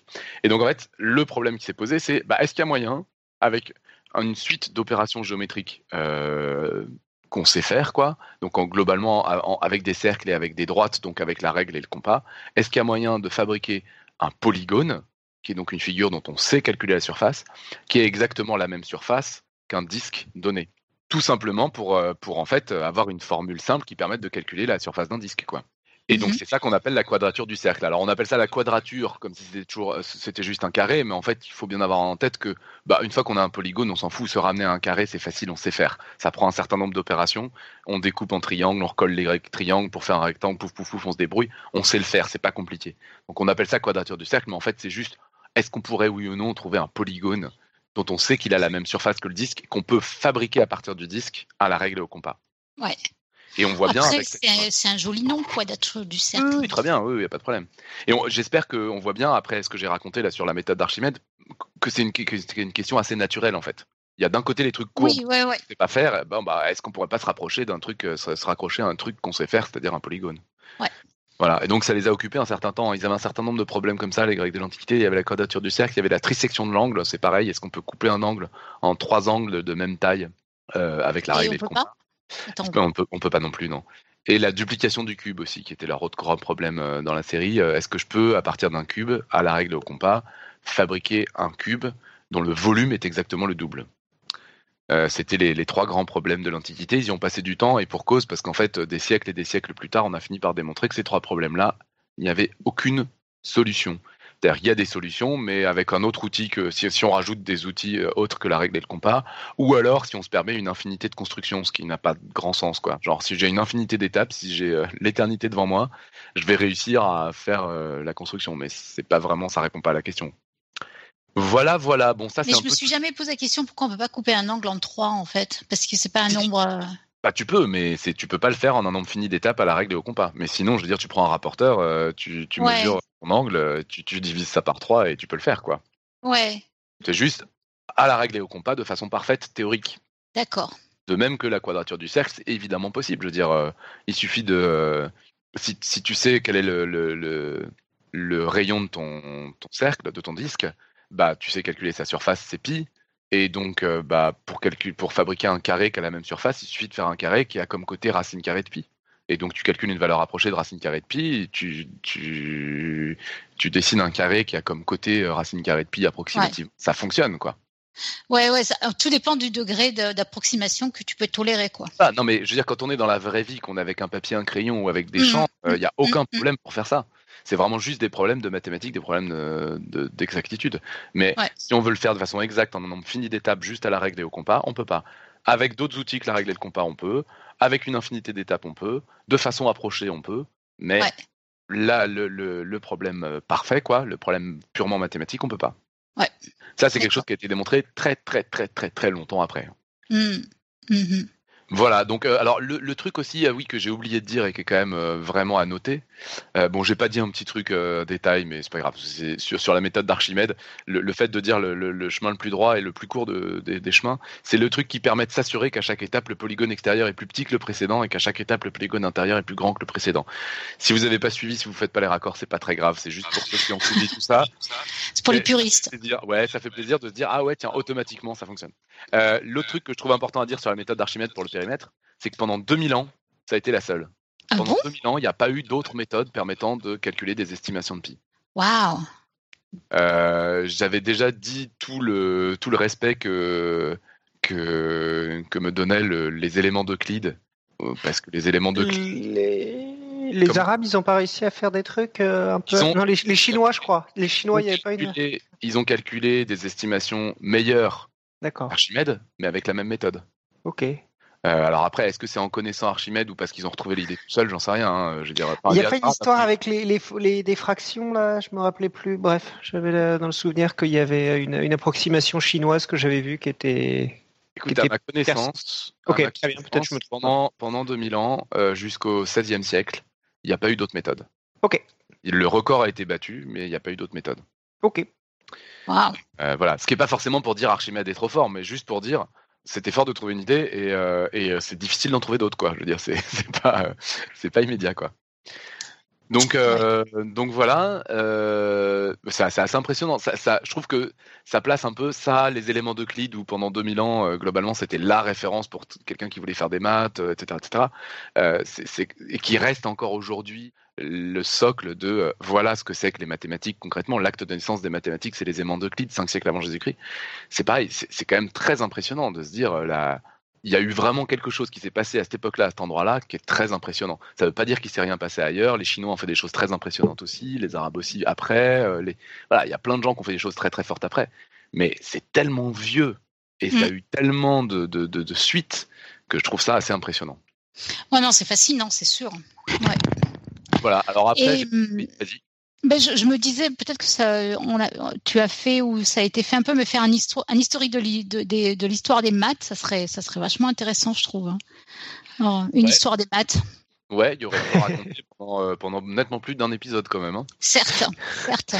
Mais je trouve que ça serait vachement intéressant de, de faire euh, bah, une chronique ou un truc comme ça. Je trouve que ça serait vachement. Non, on pourrait faire des petits focus, hein, des petits. Euh, mhm soit on prend un thème et puis on balaye les siècles, soit on prend une époque et un lieu et on essaie de dire un petit peu ce qui se passait à cette époque-là. Il y a un truc, je crois pas en avoir parlé, et il y a un truc moi qui, me, que je trouve vraiment intéressant, qui est l'algèbre. On dit toujours euh, c'est les Arabes qui ont inventé l'algèbre et c'est intéressant de se demander ce que c'est que l'algèbre. Peut-être j'en ai parlé quand j'avais fait l'épisode sur les origines des objets mathématiques. Je ne sais plus. Je me souviens pas. Ah, tu n'étais pas encore là, je crois. Ouais, mais ouais, je trouve que ça serait vachement intéressant de faire. Euh, qu'importe la forme, hein, mais euh, une histoire des maths. Euh. oui, on pourrait faire des trucs un peu express parce que c'est long. Ouais, je sais pas. Bref, il y aurait plein de plein d'idées à avoir. On pourrait prendre des petits portraits de petits de mathématiciens un petit peu. Bah oui, par exemple. Euh. ouais. Non, parce que moi, je, je, me, on en entend toujours parler de la contribution des Arabes. ça veut dire quoi d'abord la contribution des Arabes Qu'est-ce qu'on entend par là? Les Chinois, tout ça. Et, au final, moi, je me, j'avoue, je me mélange les pinceaux. Je sais plus qui a fait qui, qui a inventé le zéro, euh, qui. Euh... Bah, après, il y a des trucs en plus, on ne sait pas forcément parce que je veux dire, euh, c'est la plus ancienne trace qu'on a trouvée. La plus ancienne trace qu'on a trouvée, ça ne veut pas forcément dire que c'est effectivement les premiers, quoi. C'est pas toujours clair. C'est pour ça que je, je, suis très prudent avec Archimède parce que est-ce que c'est vraiment le premier? J'en sais rien. Puis j'aime pas avoir des grands hommes comme ça. Je sais qu'il était, enfin, il était certainement très fort, mais j'aime pas l'idée de euh, personne n'y arrivait, puis t'as le mec qui est arrivé qui a tout trouvé. Quoi. C'est quand même globalement rarement comme ça que ça fonctionne. Donc, oui, euh, c'est comme c'est il y a une histoire en France en ce moment avec le, moment Eureka, non? Avec euh, c'était la fête de la science où et, c'est vrai que souvent les moments Eureka, certes il y a des moments Eureka, mais il faut voir ce qu'il y a en aval aussi. En fait, ça vient pas tout seul en fait. Maman alors. En amont, en amont, pardon. Oui. c'est d'ailleurs une des choses qui, qui me rendent euh, Grégory Perelman euh, très sympathique, c'est quand il a refusé le million de dollars pour le truc qu'il avait démontré, la conjecture de Poincaré. Bon, bref, euh, il a refusé un million de dollars comme ça, il a refusé le prix, il a refusé la, médaille ah. Et bon, il est un peu cinglé par ailleurs, visiblement, mais un de ses arguments qui était quand même plutôt sympa, c'était de dire non, mais attendez, il y en a d'autres avant moi, quoi. C'est pas moi qu'il mm. faut récompenser, c'est tout un tas de monde. Éventuellement moi, mais au milieu d'une de, vingtaine de personnes, quoi, d'une centaine de personnes. Pas, donc, euh, Ouais, c'est vrai que ça, on repart encore sur la discussion de la recherche. Euh, il y, a, y, a, beaucoup de petites mains dans, dans, dans la recherche et, euh, et, tout le monde contribue au final. Et c'est vrai que même s'il y a peu de prix Nobel, il faut, il faut voir que. Là, attention. Le, en plus, là, l'exemple de la conjecture de, de Poincaré est quand même particulièrement parlante. Il y a eu des, il y a eu, euh, je pense que juste sur le sujet, il doit y avoir eu au moins quatre ou cinq personnes qui, juste parce qu'ils ont bossé dans ce domaine-là, ont eu la médaille Fields, quoi. Donc, effectivement, il y en a un qui a fini, mais. ouais, ouais. Mais voilà. Euh, bref, on s'éloigne encore, mais c'est pas grave, c'est très bien, c'est une discussion à bâton rompu, c'est ce qui était annoncé. Alors, euh, euh, oui, donc pour vous donner une idée, alors le, seul truc de la méthode d'Archimède, elle est très bien. Théoriquement, elle, permet de calculer autant de décimales qu'on veut, tout ça, c'est formidable. En pratique, elle est quand même très lente. Je vous ai dit 96 côtés pour avoir deux décimales. Euh, ça veut dire en fait, alors 96 côtés, ça vient assez vite. Hein. Il double le nombre de côtés à chaque fois. Il part avec des triangles, trois côtés, 3, 6, 12, 24, 48, 96. Ça fait 6 étapes de calcul à l'intérieur, 6 étapes à l'extérieur, 12 étapes de calcul. On peut résumer ça d'une certaine manière comme ça. Pour deux décimales. C'est pas hyper rentable. Mais, mhm. euh, mais bon, voilà, c'est la méthode, c'est la plus ancienne. après, on en a trouvé des bien plus efficaces. Il faut savoir qu'avec cette méthode-là, qui est quand même relativement lente, le dernier corps établi, euh, je me plante peut-être d'un ou deux, mais c'est 35 décimales, sauf erreur. Euh, autour de 1500, il y a quelqu'un qui a calculé 35 décimales avec cette méthode-là. Et ensuite, il y a eu d'autres méthodes qui ont été trouvées. Alors, je ne vais pas m'acharner parce que là, ça va rentrer dans des choses nettement plus compliquées que j'ai rarement l'occasion d'ailleurs d'aborder en exposé parce que j'ai rarement le temps. Mais en gros, il va y avoir des, histoires de trigonométrie qui vont rentrer en jeu, des histoires de séries entières pour les gens qui connaissent qui vont rentrer en jeu et qui vont petit à petit permettre de trouver des méthodes qui vont bien, bien, bien plus vite que la méthode d'Archimède jusqu'à aujourd'hui où on a des méthodes qui vont encore beaucoup plus vite. Euh, faut avoir en tête, il y a, une, une, méthode par exemple qui est très très amusante dans les méthodes beaucoup plus contemporaines. C'est une méthode qui date des années 1990. Un canadien qui s'appelle Simon Plouffe, qui a trouvé une méthode assez fascinante puisqu'elle permet de calculer la décimale de pi que vous voulez sans avoir à calculer les autres. Ce que je trouve complètement dingue. Certes. Donc, voilà, donc euh, de certaine manière, on peut dire que depuis qu'on a cette formule, euh, ça n'a plus vraiment forcément de sens de, parler de course décimale de pi connues, puisque bah, avec cette formule-là, de certaine manière, on, les a toutes. quoi. Si vous en voulez une, vous la calculez. Bah, éventuellement, ça prend du temps, hein, mais, euh, mais on peut le faire. Mm, mm, mm. Euh, donc voilà, donc la, course décimale, donc 35 décimales autour de 1500. Euh, ensuite, ça a avancé, ça a avancé. J'ai plus vraiment trop de dates euh, charnières en tête. La grosse référence que j'ai, c'est la fin du 19e siècle, 1880 et quelques.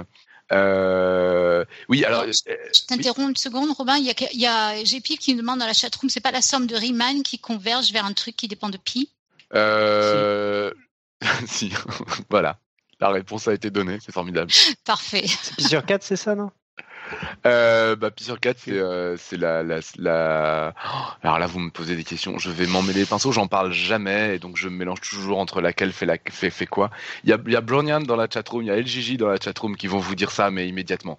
Ils, vont vous dire ça beaucoup mieux que moi. Ils vous font la démonstration en direct, même si vous voulez. Ils vous font ça sur les. C'est leur quotidien à eux. Moi, ça fait trop longtemps que j'ai pas fait ça. Je vais dire des conneries si je l'improvise. Bon, il y a LGJ qui nous dit que euh, précision sur la formule de Plouf, elle ne donne pas les décimales, mais les digits. Oui, oui, oui, oui, elle donne les. C'est en base 2 sa formule. Alors cela dit, euh, je crois avoir vu depuis qu'il avait trouvé une, autre formule où ça permettait de la trouver en binaire, en, en pardon, en base 10, euh, bien plus récemment. Ça a vérifié, mais il me semble que euh, que depuis il a il a trouvé en base 10. En même temps, quand tu commences à calculer n'importe quelle décimale de pi en binaire, de toute façon, personne va savoir vérifier si ton 0 ou ton 1 est juste. Et t'as une chance sur deux d'avoir raison.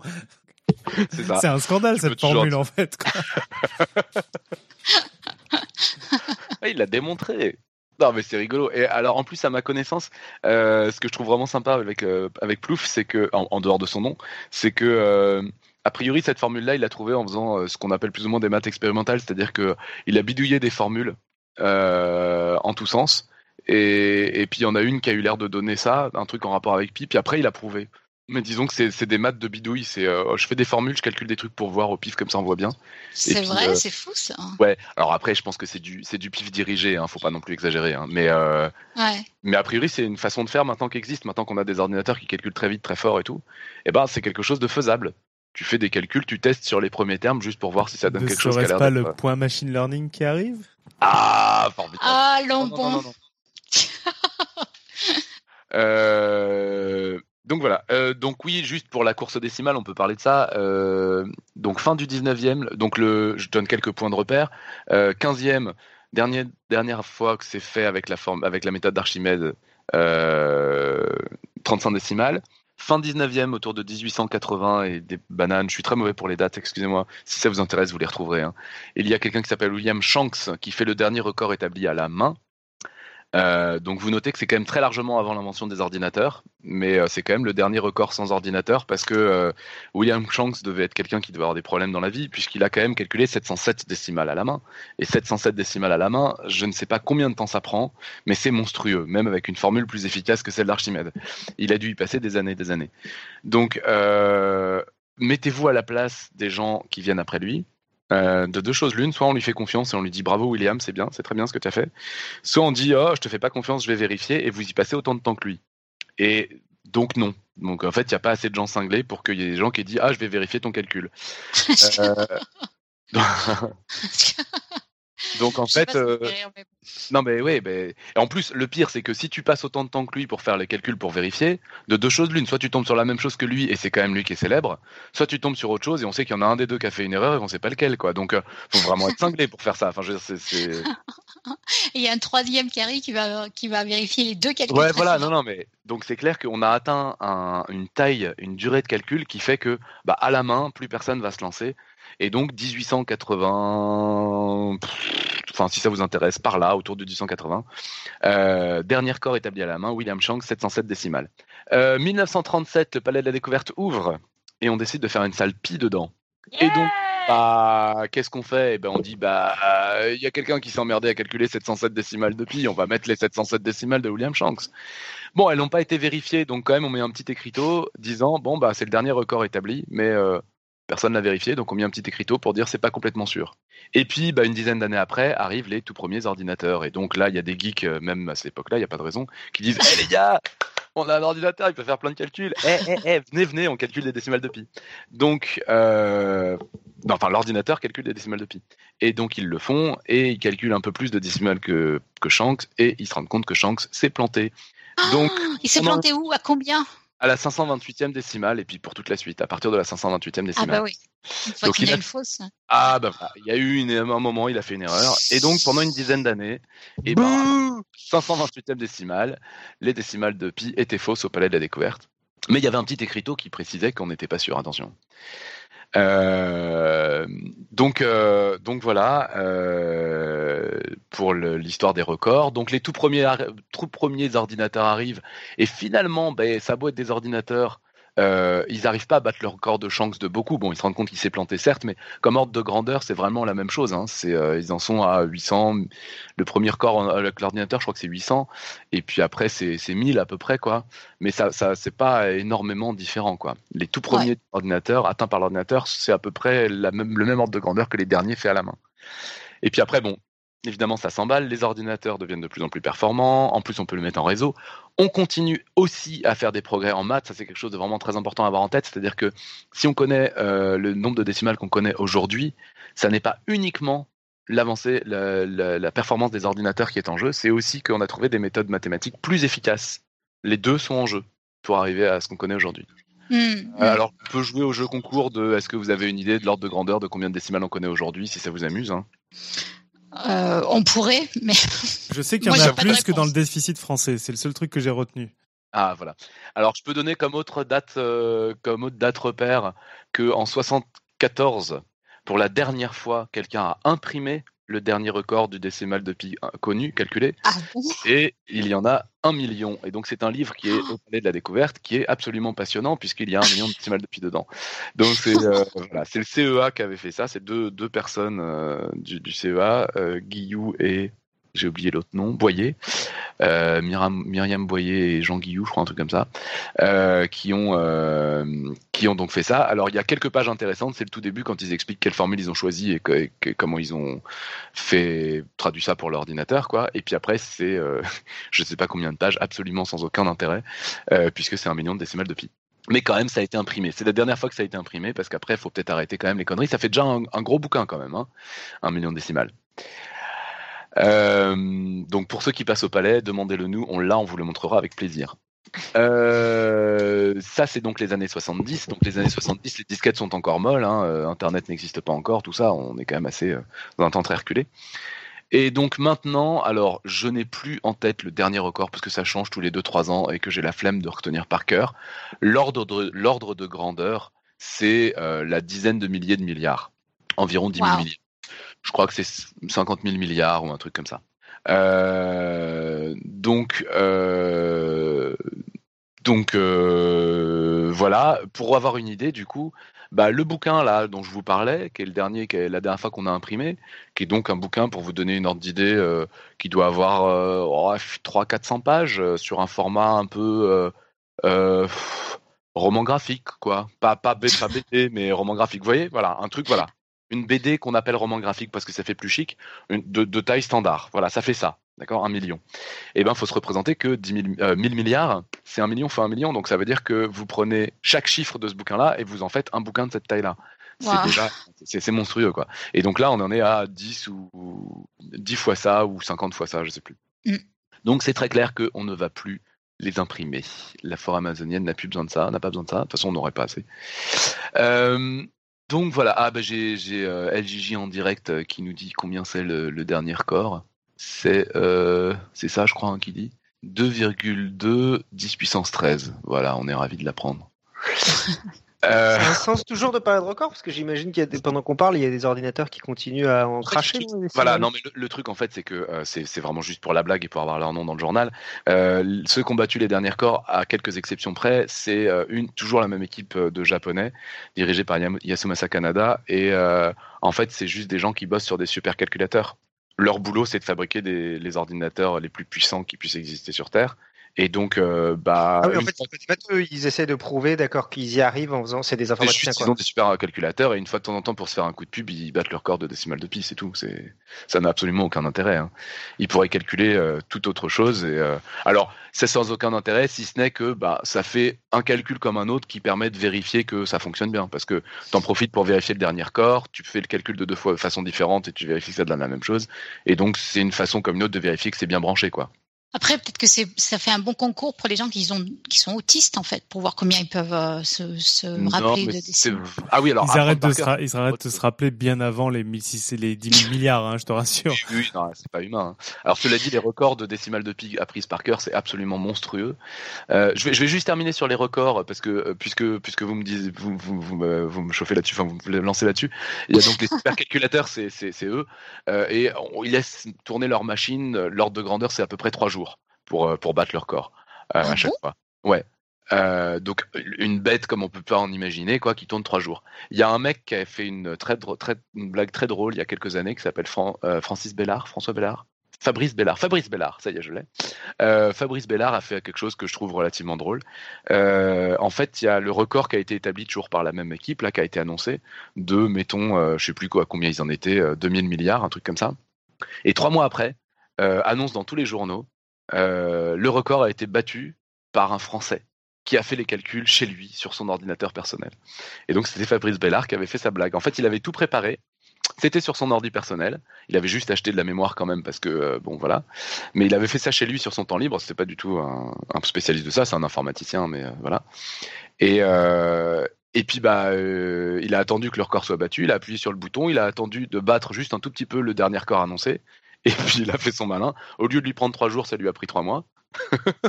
et il a eu son nom dans le journal parce que pendant quelques temps, ça a été lui le détenteur du record absolu du nombre de décimales de pi calculé. Donc euh, au lieu d'en avoir. Mémorisé, tu veux dire? Non, non, non, calculé, calculé. Calculé, d'accord. Calculé. C'est juste, il a fait tourner son ordi perso pendant trois mois pour battre le record qui venait d'être établi par une bête qui avait tourné pendant trois jours. Waouh c'était juste pour la blague, quoi. Il est content, il a eu son nom dans le journal. Euh, et donc lui, au lieu de calculer 2000 euh, milliards de décimales, il en a calculé 2,5 000 milliards, un truc comme ça. Enfin, c'est absurde, quoi. C'est vraiment le truc complètement débile. Mais, euh, mais, bon, c'était drôle. Bon. donc, donc voilà pour les pour les pour les machines. alors pour le apprentissage par cœur, à ma connaissance, le record absolu est déjà assez ancien. C'est un japonais qui le détient, qui a retenu 100 000 décimales. Ce qui est déjà oh, complètement, proprement monstrueux. Combien tu dis? C'est débile. C'est-à-dire que 100 000, tu fais le calcul, tu essayes d'estimer juste le temps que ça prend de les réciter déjà. Et juste les réciter, t'en as, pour, euh, en as pour plus d'une journée. C'est absurde. Ah mais ouais c'est débile. C'est les gens, les gens qui ont des gros gros problèmes. Alors, il y en a un autre dont on parle beaucoup en Europe parce qu'on n'aime pas bien que ce soit un japonais qui détienne leur corps, quoi. Je veux dire un peu de, un peu de chauvinisme, merde. Euh, il y a un européen, c'est juste 22 000. C'est un peu nul par rapport aux 100 000. Mais c'est un mec que les, que les gens aiment bien médiatiser et tout parce que c'est euh, ce fameux euh, euh, autiste Asperger, euh, synesthète, euh, qui a écrit, ah, ouais. qui a écrit des romans, qui, est romancier, qui s'appelle, euh, non, j'avais pas prévu d'en parler, du coup je retrouve plus son nom immédiatement là. bon, je pense que la chatroom va retrouver son nom très vite. j'ai sa, sa, tête, sa Oui, on leur fait confiance. David Tamet. David Tamet, c'est ça. Euh, et donc, euh, et donc lui, euh, ben en fait, il est donc il est synesthète, c'est-à-dire qu'il associe des couleurs, des formes. Il est très très synesthète. J'ai déjà discuté, j'ai eu l'occasion de discuter avec lui. Il est très très synesthète, c'est-à-dire que il, il, associe des couleurs et des formes et des textures au nombre et même au nom. Donc c'est depuis que je l'ai croisé que je sais que Robin c'est rouge d'ailleurs, par exemple. pour lui en tout cas, hein, mais voilà, parce que les synesthètes sont pas tous d'accord. Mais dans le fil conducteur, tu es rouge aussi d'ailleurs, Robin. Mais voilà, c'est ça, c'est bien. Et donc, euh, et donc en fait, lui, pour euh, pour euh, la différence avec les autres qui ont battu les records, c'est que bah, pour lui, en fait, ce qu'il dit, c'est que réciter et apprendre les décimales de pi, pour lui, c'est construire et se balader dans un paysage formé de formes, constitué de formes comme ça, de toutes les couleurs, parce que bah pour lui les, les, les, les, nombres et les couleurs et les formes, tout ça c'est lié quoi. Waouh, j'aimerais bien être dans sa tête pour voir comment il pense. Hein. Voilà, alors Moi, honnêtement, si, si j'avais un, un, record comme ça, je raconterais n'importe quoi aux journalistes juste pour, euh, pour leur donner l'impression que ce que je fais est incroyable. Quoi. Non, mais ce qui est drôle, c'est qu'en fait, les gens connaissent beaucoup plus Daniel Tamet que, que, le, que l'autre qui, pourtant, en a retenu 100 000, quoi. C'est, c'est vraiment. Euh... ben, ouais. Ben, bah ouais, non, mais je veux dire, ouais, euh, l'autre en a retenu 100 000 quand même, quoi. Lui, 22 000. Donc, euh, ok, d'accord. De toute façon, pour nous, pour nous, de toute façon, les deux sont absurdes et, et absurdément grands et évidemment hors de portée. Mais, euh, mais c'est quand même curieux qu'on cite beaucoup plus quelqu'un qui ne tient pas le record, quoi. Juste, c'est pas lui, en fait. ouais, bah, c'est le marketing. Enfin, moi, les records, je m'en fous, mais euh, les gens qui parlent de ça, généralement, euh, c'est. Euh... Ah oui, c'est pas David, c'est Daniel Tamet. Euh, non, enfin, bon, bah, peu importe. Euh, donc voilà. Non, mais c'est vrai que c'est. Ouais. Enfin bref, c'est vrai que c'est impressionnant. De toute façon, c'est impressionnant. Après, on après là, on est très très éloigné des maths et des sujets qui m'intéressent. Moi, en soi, les gens qui retiennent par cœur des trucs. Euh, enfin, depuis que j'ai vu qu'il y avait des, des concours de euh, personnes qui regardent un jeu de cartes mélangé et qui sont capables de le, de le, de le réciter dans l'ordre au bout d'une minute, enfin, je, les gens font ce qu'ils veulent, mais euh, ça m'intéresse pas beaucoup, quoi. Enfin, les gens non, mais bah, après, je comprends, ça t'intéresse pas, mais c'est vrai que d'un point de vue fonctionnement du cerveau, c'est vachement intéressant. Ah oui, oui, oui, oui, de ce point de vue-là, c'est très impressionnant. Oui, oui, bien sûr. Oui, non, c'est fou que ce soit possible. Ouais. Bien, euh, qu'est-ce que je pourrais vous raconter d'autre? Je pourrais vous raconter encore plein d'autres trucs, mais enfin, ça fait déjà un petit moment que je parle. Je sais pas si vous avez des questions. Bah, les questions, en fait, je les ai remontées au fur et à mesure, finalement. Euh, donc, euh, je pense pas qu'il y en ait d'autres. Hein, euh, il y a d'autres choses, mais dont, dont, dont, Nico avait parlé dans son dossier, hein, euh, des choses un peu mm, mm. exotiques, les propriétés sur pi, le fait que c'est un nombre. Ah oui, alors le fait que c'est un nombre irrationnel, ça on le sait depuis relativement longtemps. donc c'est un, un, nombre qu'on ne peut pas écrire comme fraction de deux nombres entiers. Mm. Et l'autre chose qu'on a démontré seulement au 19e siècle et qui a permis de enfin, une bonne fois pour toutes, résoudre le problème de la quadrature du cercle, c'est que c'est un nombre transcendant. Transcendant, ça veut dire que c'est un nombre qui ne peut pas être, attention, la solution d'une équation dont les coefficients sont entiers. Ouais, d'une équation polynomiale, pardon. Je me sou... Mais je suis bête parce que j'ai regardé quand j'ai écrit mon introduction et maintenant je me souviens plus. Donc en gros, je le fais, je le fais court. Racine de carré de 2, par exemple, il est irrationnel. On peut pas l'écrire comme un nombre entier divisé par un nombre entier. Ça, on peut le prouver. Euh, mais par contre, c'est un nombre qui n'est pas transcendant. C'est un nombre qui est ce qu'on appelle algébrique parce que c'est la c'est une des solutions de l'équation x carré égale 2. D'accord. Ouais. Pi, tu ne peux pas trouver une équation avec des polynômes, donc juste avec des x au cube, x au carré, x puissance 4, x puissance que tu veux, avec des nombres entiers dedans. Tu ne peux pas trouver une telle équation dont pi est solution. Et donc ça, ça en fait un nombre transcendant. Et en fait, ce qu'on peut prouver, c'est que euh, un nombre que l'on peut construire, une, longueur que l'on peut construire à la règle et au compas, c'est nécessairement euh, un nombre algébrique. Donc si le nombre est transcendant, on sait qu'on ne peut pas le construire à la règle et au compas à partir de, de nombres entiers. Ah d'accord, ouais, ouais. Voilà. Euh, sinon, il y avait euh. une question de Lionel aussi hein, dans la chat qui disait dans quel domaine autre que les mathématiques la précision actuelle de pi a-t-elle des applications, voire simplement un sens? Alors, même en mathématiques, ça n'a aucune application et aucun intérêt. Euh, ça n'a absolument aucun intérêt nulle part. Oui, ça c'est quelque chose qui est effectivement intéressant à, noter, surtout avec ce que disait Nico, effectivement, de, ce que beaucoup de gens ont en tête. Euh, bah, écoutez, si, vous pensez juste à quelque chose de physique, il suffit juste de se poser la question. Si vous essayez de construire, euh, je sais pas, le, le LHC, là, je sais pas, ça fait quoi? Ça fait une dizaine de kilomètres comme ordre de grandeur? Ouais. Vous essayez de faire le LHC, c'est un truc circulaire. Vous voulez que ce soit le plus précis possible? Soyons fous. Ouais, Mettons que ça fait, euh, je vais dire n'importe quoi, mais l'ordre de grandeur, ça doit être 10 km de diamètre. Ok, 10 km de diamètre. Ça, ça mm. veut dire que si vous voulez calculer précisément la longueur du périmètre, vous multipliez 10 par pi. D'accord? Donc le 3 de, de 3,14, c'est 30 km. Donc c'est approximativement 30, 30, 30 km. Le 1, ça dit que c'est approximativement 31 km. Bon, ça c'est quand même assez important de l'avoir. Euh, la décimale d'après, la décimale d'après, la décimale d'après. Si vous prenez trois décimales plus loin, vous êtes déjà au mètre. Au mètre. Vous prenez trois décimales plus loin, vous êtes déjà au millimètre. Et on Ce a qui déjà, ouais, et, on, a, on, a, quand même pris six décimales seulement, quoi. Donc c'est quand même assez violent. Hein. Euh, vous prenez trois décimales de plus et vous êtes au millième de millimètre. Je ne sais jamais comment on s'appelle tous ces machins-là, mais le millième de millimètre, c'est toi, c'est ton domaine, ça. Hein. ça commence à être ton domaine, je pense. Le ouais, ouais, on est dans les nanos. C'est-à-dire mm, qu'on mm. commence à regarder ça au microscope, quoi. Ouais.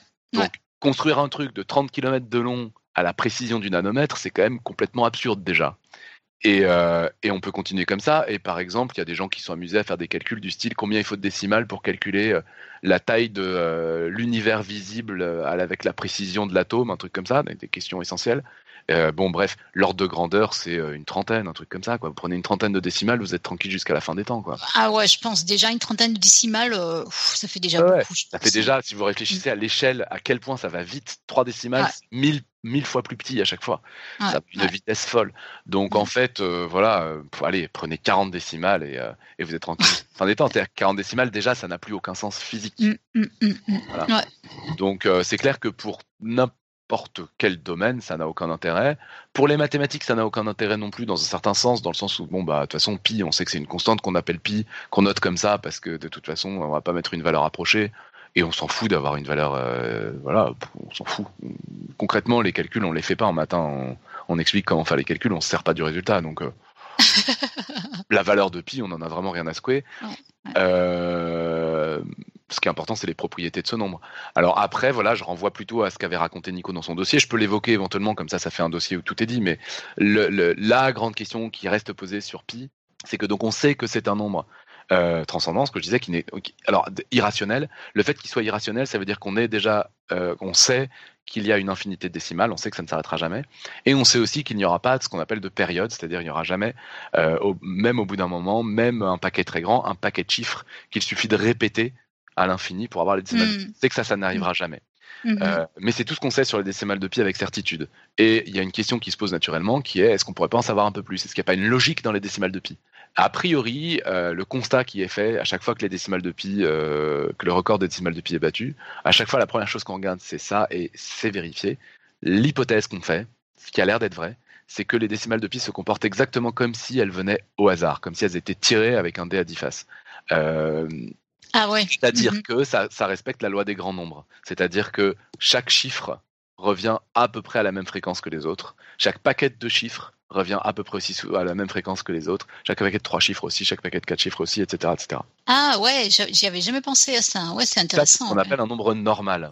Un nombre normal, euh, voilà, c'est. Ce, qui est, euh, ce qui est plus ou moins, tu me contredis, mais une manière de dire en fait qu'il contient pas d'informations, quoi. C'est ça, c'est ça. C'est une des définitions possibles de, de l'aléatoire pur c'est dire que ça contient aucune information. Une des définitions, moi j'en avais dû parler, j'avais dû en parler sur mes, dans mes dossiers sur le hasard, mais ça c'est un truc que j'adore dire parce que je trouve ça très très beau. C'est très mathématique, ça a énormément de sens mathématique et en même temps si on en parle comme ça à des gens pas prévenus, on a l'impression de faire de la poésie quoi. L'une des définitions possibles de l'aléatoire pur, d'une série de chiffres qui est parfaitement aléatoire, c'est que pour la transmettre à quelqu'un, la seule solution que j'ai, c'est de transmettre tous les chiffres un par un. Wow, ouais. S'il y a autre chose que de l'aléatoire, si c'est pas de l'aléatoire pur, s'il y a un minimum d'informations dedans, eh ben, mm. je peux compresser cette information, je peux comprimer cette information. Donc c'est gagner en efficacité. Je peux gagner ah en efficacité dans le message. C'est une équivalence? C'est une équivalence de quoi? De l'aléatoire pur, c'est une définition possible de l'aléatoire. D'accord, donc c'est une équivalence, d'accord. Ah, C'est-à-dire que si c'est un nombre qui n'est pas aléatoire pur, tu dois pouvoir trouver une façon plus courte de le faire. Compressé. Je peux te donner une idée, je peux te donner juste, euh, juste un exemple. C'est que si par exemple il y a un, un, chiffre qui est surreprésenté par rapport aux autres, ouais. Ouais. Et eh ben euh, les, les, autres, un, un, autre chiffre, par exemple, tu vas un ou deux autres chiffres, tu vas les coder avec deux chiffres au lieu d'un seul. Oui. Mais en revanche, dès que le chiffre qui est plus fréquent revient par paquet, tu le codais avec un seul chiffre. Tu vas gagner de la place. Tu peux trouver des méthodes comme ça qui font gagner de la place. Ouais. Donc, euh, donc en fait, dès que tu peux comprimer, c'est qu'il y a de l'information et donc c'est que c'est pas de l'aléatoire pur. C'est pour ça qu'essayer de zipper des trucs euh, aléatoires purs, ça marche pas très bien. Exactement. Normalement, c'est impossible. Euh... Oh, il y a Luc qui nous dit, euh, juste c'est une précision, que le LHC n'est pas un cercle parfait en fait. Il, ah, y a des bah sections droites. Bon bah faut que faut, faut pas que je prenne cet exemple-là. Alors mais j'ai pas fait la visite du LHC donc je, ah sais rien sur le LHC. Mais je, je saurais qu'il faut pas que je le prenne comme exemple. euh, donc voilà, qu'est-ce que il y avait euh, J'ai voulu dire autre chose. Il y a, y a Pif, aussi, Pif qui nous dit aussi que toute séquence de nombres se trouve dans Pi. Oui, bah alors, en fait, non, alors on ne, voilà, on ne le sait pas, on ne sait pas le prouver. Ça, ça serait une conséquence du fait que pi est normal. C'est-à-dire si pi est normal, donc euh, si tous les paquets de chiffres d'une même taille reviennent aussi souvent les uns que les autres, bah, évidemment que tous les paquets de chiffres de n'importe quelle taille s'y trouvent. C'est-à-dire que si pi est normal, ça sera aussi un nombre, ce qu'on appelle un nombre univers. Un nombre univers, c'est un nombre dans lequel tous les nombres se trouvent. Euh, donc j'espère que c'est clair pour tout le monde. Votre numéro de téléphone, votre numéro de sécurité sociale, tout s'y trouve. C'est clair que s'il est normal, il est évidemment univers. S'il est univers, c'est pas clair qu'il est normal. un nombre univers, c'est très facile à fabriquer. Il y en a un qui est, fait pour, qui est complètement pourri par ailleurs. Hein. Son seul intérêt, c'est d'être univers. C'est le nombre de Champernoun qui consiste à dire je fais 0,1, 2, 3, 4, 5, 6, 7, 8, 9, 10, 11, 12, 13, 14, 15, 16, 17, 18, 19, etc. Bah évidemment, c'est un nombre univers. Vous prenez n'importe quel nombre, il est dedans. Ça, vous mettez tous ah, les l'un de l'autre, donc il est dedans. Mhm. Est-ce que ce mhm. nombre-là est normal? Je ne sais pas, j'en sais rien, c'est pas complètement clair. Et en tout cas, on peut fabriquer des nombres qui sont univers et qui ne sont pas normaux. C'est très facile. Bah, par exemple, le nombre de Champernon, je sais pas, je n'ai pas révisé, je sais plus, mais c'est très facile d'en fabriquer un qui n'est pas normal. Vous prenez exactement la même chose, mais vous intercalez un 0 entre deux nombres. Vous faites 0,1, 0, 2, 0, 3, 0, 4, 0, etc. etc. Vous continuez à compter entre les zéros. Bah, il y a beaucoup trop de zéros pour être un nombre normal. Et pourtant, c'est un nombre univers. Tous les nombres se trouvent dedans, mais clairement, tous les, tous les nombres ne se trouvent pas aussi souvent les uns que les autres. Donc voilà, j'espère avoir répondu à la question. Euh, et donc ah oui, ici quand même, ce qu'il faut que je raconte pour euh, là-dessus, qui est assez joli, c'est encore une histoire à propos de, la Salpie. Euh, c'est que le dernier record à la main, donc le, record de William Shanks de la fin du 19e, là, qui a été mis dans la Salpie, eh bien en fait, il y a des mathématiciens qui avaient tiqué en le voyant et qui avaient dit, mais en fait c'est louche, le record de Shanks. On se demande s'il n'a pas fait une erreur, s'il s'est pas planté, parce qu'il n'y a pas assez de 7. C'est-à-dire qu'on ah avait déjà fait cette remarque, on avait déjà, on s'était déjà fait cette remarque que probablement le nombre pi était un nombre normal et que donc les, chiffres devraient tous revenir à peu près aussi souvent les uns que les autres. Et dans le record de Shanks, il y avait un, gros déficit de 7. C'est-à-dire qu'on peut s'éloigner d'une fréquence d'un dixième, mais ça s'en éloignait quand même beaucoup. Et donc, euh, et donc il y a des gens qui avaient tiqué là-dessus. Et ce qui est assez rigolo, c'est que dans les décimales corrigées de pi, les 700 premières décimales de, pi corrigées, si vous venez dans la salle pi, ça saute aux yeux, c'est très drôle. La dernière ligne, il y a plein de 7 plein, plein, ah plein. ouais. Et en fait, ça, ça, redresse la barre et la fréquence des 7 est complètement euh, acceptable. C'est rigolo. oui, c'est marrant. Ouais. Après, euh, si on y pense, il n'y avait aucune raison que ça se trouve que ça soit pas le cas. Enfin, oui. Bah, c'est-à-dire que parce qu'en moyenne, c'est vrai, mais enfin, ça se trouve, euh, enfin, ça se trouve, la, la, la ligne d'après que vous n'ayez pas mis, euh, il y aurait, il y avait peut-être plein de 7 aussi. C'était peut-être même que des 7 la ligne d'après. Ouais, ouais, ouais, ouais. Bah, Et en fait, c'est pire que ça. C'est-à-dire que le fait que ce soit un nombre euh, univers veut dire qu'il y a, si c'est le cas, il y a quelque part dans les décimales de pi où on peut trouver une suite de 1 million de zéros, quoi. Ouais, ouais, ouais, Donc à un moment où on pourra se dire, oula, on a peut-être trouvé la valeur exacte de pi. quand il commence à y avoir 1 million de zéros d'affilée, ça commence à faire, quoi. Ouais.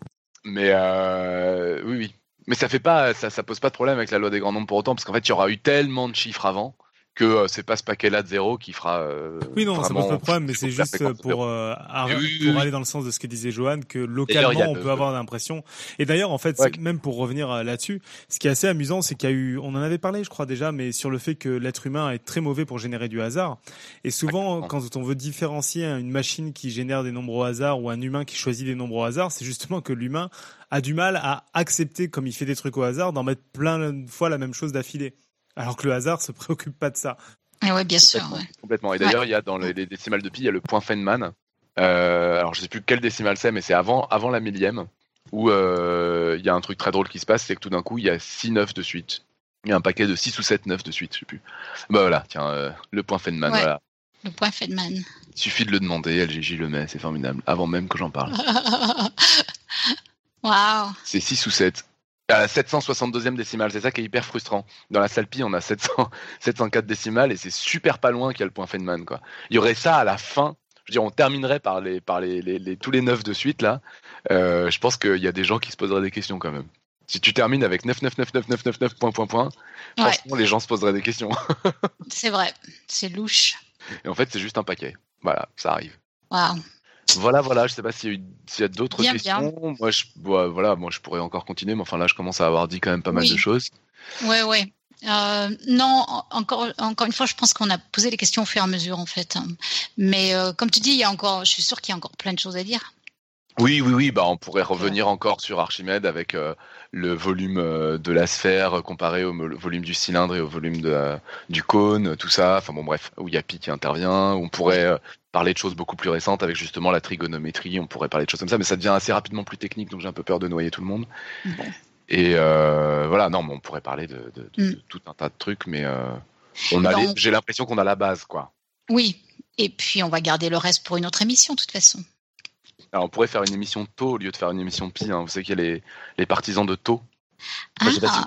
mais il y a plein de gens qui trouvent que c'est un scandale que, euh, que la, la, formule du périmètre ce soit 2 fois R fois pi et qui disent il faut juste que prendre comme constante non pas pi mais deux fois pi et là on, ils proposent de l'appeler taux. Et que donc du coup le périmètre c'est le oui ça. C'est pi fois taux. Et, mais ça changerait quoi au final en fait? Ah, Leur argument c'est de dire qu'en fait et ça c'est vrai quand tu fais des études avec des maths dedans en prépa notamment on passe énormément de temps avec avec les complexes et avec les et on passe notre temps à mettre deux R, deux pi, deux pi, deux, pi, deux pi. En optique, deux pi, dans plein de domaines, on passe notre temps à écrire exponentielle de pi et c'est infernal quoi. Et, du coup, ça me fait penser, c'est peut-être pour ça qu'il y a eu, euh, il y a la constante de Planck qui est le h et le h barré. C'est pour la même raison? Ça, j'en sais rien. Non, le h et le h bar, c'est h divisé par pi. Mais. Mais. Alors, euh, c'est un peu plus compliqué de, pour la, la, le h bar. Enfin, c'est à peu près la même chose. Hein. C'est juste que ça te permet de. En gros, si tu tu peux t'amuser à compter avec euh, à, à, diviser tout par h, comme ça t'écris plus h. Et si tu comme ça, ça te permet d'avoir des ou euh, ça te permet d'écrire des formules où t'as pas besoin d'écrire tout le temps h. Voilà, l'idée c'est de simplifier les, les, les écritures. Hein. C'est ça. Donc, si tu te places dans un certain domaine d'unité, bah, tu n'as plus à écrire H. Et il y en a qui se sont dit, mais attends, en fait, c'est pas H qu'il faudrait faire parce qu'on a toujours un pi qui se balade. En fait, H est très souvent avec un pi. En fait, c'est H bar, c'est H, euh, divisé par pi. Et comme ça, du coup, bah là, tu te, tu, tu voilà, c'est la même chose. Ah, donc, voilà. C'est juste histoire de dire, dans ce système d'unité là, H bar égale 1 et du coup, on l'écrit pas. Ouais. Voilà. C'est le même genre de truc. On a un fun fact d'LJJ qui est, qui est on fire ce soir en base 10, donc pi est égal à 3, 14, 15, etc. Mais en base 26, du coup, en prenant 0 égale A, 1 égale B, etc., donc les lettres de l'alphabet, pi est égal à une suite de lettres, et du coup, on peut chercher des mots. Et le premier mot qu'on y trouve est LOL. Donc pi se fout de notre gueule officiellement. Mais comment allez-vous chercher tout cela Ah ça c'est à Gigi, hein. ah, moi je, je peux pas savoir. C'est au tout début en plus, hein. c'est au tout début des décimales. Hein. C'est D, DRSQ LOL. Q, LOL. ça vient très très vite. Ouais, bravo. Euh, ah oui, j'ai oublié un petit truc aussi qui peut amuser les gens qui connaissent pas. Euh, il y a un truc euh, en ligne qui s'appelle P-Search, qui est un site sur lequel il y a 200 millions de décimales de pi qui sont enregistrées. Et donc justement, on peut chercher une séquence de chiffres comme on veut et la trouver, notamment votre date de naissance ou des trucs comme ça. Donc 200 millions de décimales de pi, pour vous donner une idée, ça veut dire que chaque chiffre est présent à peu près 20 millions de fois, chaque paquet de chiffres à peu près 2 millions de fois, etc et que donc vous pouvez le vérifier avec n'importe quel euh, paquet de chiffres de la, taille que vous voulez. Et donc par exemple, si vous mettez euh, votre date de naissance avec juste deux chiffres pour l'année, ça fait une série de six chiffres et ça sera présent à peu près 200 fois. Et euh, ça, c'est un truc qui, fonctionne vraiment très très bien. Si vous mettez huit chiffres, bah, c'est présent à peu près deux fois. Donc là, pour le coup, vous prenez le risque de ne pas le trouver. C'est aussi dans la salle Pi, mais ça existe en ligne. Donc si ça vous aime il parle d'une base dont j'avais que j'avais en tête. Donc si on prend une base à pas variable, donc par exemple une base qui est constituée de nombres qui seraient 1 tiers, 2 cinquièmes, 3 septièmes, 4 neuvièmes, bah, les décimales de pi deviennent 2,2222. Donc il devient rationnel. Fantastique. Faut arrêter l'émission avant que les maths se bon, complètement. Oui, oui, oui, oui. Non, mais euh, c'est simplement, ça veut simplement dire qu'il faudra qu'on en fasse une autre. Et ouais, je sais pas. Et pour toutes les personnes qui euh, veulent avoir toutes les informations qu'ils veulent, alors euh, c'est pas forcément remis à jour ou quoi, mais il y a la référence qui est accessible pour à peu près tout le monde, en tout cas, en tout cas la plupart des chapitres, qui est Jean-Paul Delahaye, qui a écrit le fascinant nombre pi. Euh, Nico l'avait lu pour préparer son épisode. Je l'ai pas relu parce que voilà. Enfin, quand il dit c'est pas mis à jour, il a jamais été mis à jour. Je crois qu'il est il commence à dater, mais en effet, bon, ça vieillit pas trop. Il commence à dater, mais je veux dire, il y, a plein de choses qui sont, qui sont toujours pareilles, quoi. La plupart des choses sont toujours pareilles. Il y a juste les records, mais ça, on s'en fout. Il date de 97, oui, ça commence à dater. mais Jean-Paul Jean Delahaye euh, écrit euh, vraiment, euh, explique vraiment très très bien. Et il y a surtout le truc qui est bien, c'est qu'il y a, on sait qu'il y a toutes les informations. S'il y a un truc que vous n'avez pas compris avec Jean-Paul Delahaye, vous relisez le nombre de fois qu'il faut, et au bout d'un moment, vous aurez compris. Toutes les informations, ils sont toujours. D'accord. On pourra peut-être mettre ça dans les notes d'émission, la référence. Ok. Bon, ben merci, Robin. Pas de rien. On va parler un peu du, de ce qui va se passer la semaine prochaine. Euh, je ne sais pas si Claire est là. Claire, est-ce que tu es avec nous? Non, non. Donc je vais, je vais le faire pour elle. Je voulais euh, présenter euh, le sujet de la semaine prochaine qui n'a vraiment, mais alors vraiment rien à voir quoi. Euh, L'émission de la semaine prochaine, elle est vraiment faite pour euh, pour affronter l'hiver et on va avoir un dossier de topo qui va permettre qu'on se réchauffe tous ensemble. Parce que Topo va nous parler d'écophysiologie, en fait, c'est-à-dire, plus précisément, on va voir ensemble pourquoi les animaux qui vivent au pôle, par exemple, ressemblent plus à des peluches que les animaux qui vivent dans le désert. Ou bien comment un chien, euh, comment un chien fait-il pour ne pas crever de chaud, comment les poissons peuvent-ils survivre à des températures en dessous de zéro, etc. Euh, est-ce qu'un animal est obligé de boire pour se vivre donc, quand les scientifiques s'intéressent ainsi aux adaptations qui aident les organismes à survivre à des conditions extrêmes, euh, on tend à dire qu'ils posent donc dans l'écophysiologie, euh, cette discipline qui tend à clarifier les stratégies pour se maintenir dans le milieu. Voilà, donc la semaine prochaine, eh bien, Topo va nous parler de tout ça. C'est formidable. Il y a, J'ai encore le droit de parler? Il y a ah bah euh, une question qui est toujours posée par les matheux pour, pour, expliquer, pour expliquer ce que c'est que, que, les dimensions, que les différentes dimensions, et notamment la dimension 2 et la dimension 3. C'est pourquoi est-ce que les vaches ont un poil ras et euh, restent au milieu des champs et visiblement ont pas froid et les souris passent leur temps à bouger dans tous les sens et à se cacher dans leur terrier. Mais ça, ça la réponse est la réponse est purement euh, mathématique, enfin simple. Ça alors. Parce que quand on, quand on multiplie par un, certain facteur le volume, c'est-à-dire ce qui produit la chaleur, la peau n'est pas multipliée par le même facteur. Si vous prenez un ah, objet qui est deux fois plus grand, la surface va être quatre fois plus grande et le volume huit fois plus grand. Et donc en fait, euh, on a plus d'échanges avec l'extérieur proportionnellement quand on est petit, donc euh, par rapport à ce qu'on produit comme chaleur. Il bah, faudrait que tu nous le replaces la semaine prochaine. Hein. Mais je suis pas là, c'est pour ça que je prends de l'avance. Ah oui, oui. Bon, bon, il faudrait que j'y pense. Hein. Euh, tu es venu avec une citation, Robin? Absolument pas. Bien. eh bien, J'ai dit que j'avais rien préparé. Ah non, non, il faut qu'on il faut qu'on trouve une citation. Attends. Non, attends, est-ce qu'il y a une citation que je donne quand je fais cet exposé-là? Euh... Oh là là. Ah si, alors j'en ai une à laquelle je pense. Vous me laissez une minute, vous avez un truc à dire encore? Oui, oui, on a plein de trucs à dire en fait. Je te laisse, euh, je te laisse et quand tu veux, tu la places, ok? Ta citation? Ouais, parce qu'on a le quiz du euh, mois. On a le quiz du mois, vas-y. Euh, Donc le quiz du mois, c'est le chocolat est toxique pour les chiens, info ou intox. Donc n'essayez pas sur vos animaux de compagnie, mais envoyez-nous vos réponses bien étayées, euh, pas forcément, mais en tout cas, enfin selon les règles de la méthode scientifique si vous pouvez, ou donnez-nous vos anecdotes. Et, et puis on tâchera de vous faire une réponse rapidement. En tout cas, n'utilisez pas vos chiens, euh, on sait jamais. En attendant la réponse. Voilà. et euh, normalement la réponse vient bientôt. Hein. Voilà, et puis on arrive au moment le, plus déplaisant de l'émission, euh, celui qui fait grincer les dents, mais tant pis, je me jette à l'eau avec Archimède. Ha, ha, ha. Euh, donc, comme vous le savez, nous ne faisons pas de pub commerciale la seule source de revenus que nous avons, c'est vous. Donc, on utilise Patreon pour solliciter des dons en ligne et l'argent que vous nous offrez euh, sert pour euh, eh bien, le logiciel, le matériel d'enregistrement, nos déplacements et euh, autant que possible pour défrayer nos invités. voilà, donc un immense merci à vous tous qui pouvez nous aider. Et bien évidemment, on vous met le lien pour Patreon sur les notes d'émission, lien que vous trouverez aussi sur notre site internet. Voilà, et puis pour continuer quand même la lancer sur les demandes de sous, euh, de façon euh, pas forcément, euh, on va pas faire ça à chaque fois, mais en fait l'annonce qui va suivre a aussi pour viser de vous solliciter. Ouais, en fait, c'est un coup de pouce pour l'édition 2018 de FameLab. Donc FameLab, on avait déjà fait une, on avait publié une émission là-dessus parce que euh, Podcast Science et puis particulièrement euh, Alan euh, avait animé l'émission en fait, avait animé la, le concours de FameLab. Et donc cette année, le Café des Sciences est partenaire de FameLab et donc Podcast Science aussi. Et pour organiser la prochaine édition de ce merveilleux concours de communication scientifique, bah, il y a besoin de vous. Grâce à votre soutien, on espère donner une nouvelle dimension au concours et toucher un maximum de monde. Euh, les sommes récoltées serviront entre autres à promouvoir l'événement, à créer et à diffuser des nouveaux contenus numériques et à financer la formation en communication scientifique offerte aux candidats. Donc pour, pour vous rappeler, euh, peut-être avant de parler euh, clairement sous et du lien, FameLab c'est c'est un concours qui est qui est très similaire à ce qui peut être fait dans ma thèse en 180 secondes, par exemple.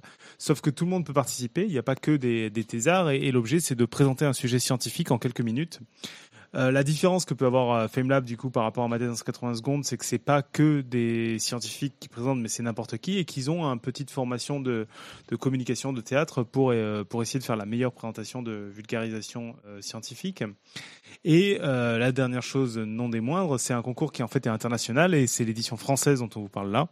Donc voilà, c'était un concours qui était très sympa. Vous pourrez réécouter l'émission et, et c'est pour ça que ce serait pas mal de participer à la nouvelle. Il y a des participations à partir de 5 euros, donc vous pouvez contribuer pour servir la science à, hauteur de ce que vous pouvez. Et sinon, vous pourrez venir, si vous pouvez contribuer que par votre présence, c'est déjà fantastique. Donc pour contribuer, en tout cas, il faut aller sur le site Kiss Kiss Bank Bank et rechercher FameLab ou cliquer sur le lien des notes de l'émission. Et un petit conseil d'Alan, faites ça tout de suite, histoire de ne pas oublier et regretter, ce serait dommage. On vous laisse écouter la conclusion, mais après, pas d'hésitation, il faut y aller. Voilà, donc euh, le message était bien clair. Euh, non, c'est vrai que c'est quand même exceptionnel et vraiment ça vaut le ça vaut la peine. Alors en revanche, bon, ben, la, la prochaine annonce quand même, c'est une annonce qui n'est pas intéressée, du moins financièrement. Euh, alors du 4, du 4 au 18 novembre prochain euh, aura lieu la deuxième édition du Festival des idées Paris sur le thème de l'amour du risque.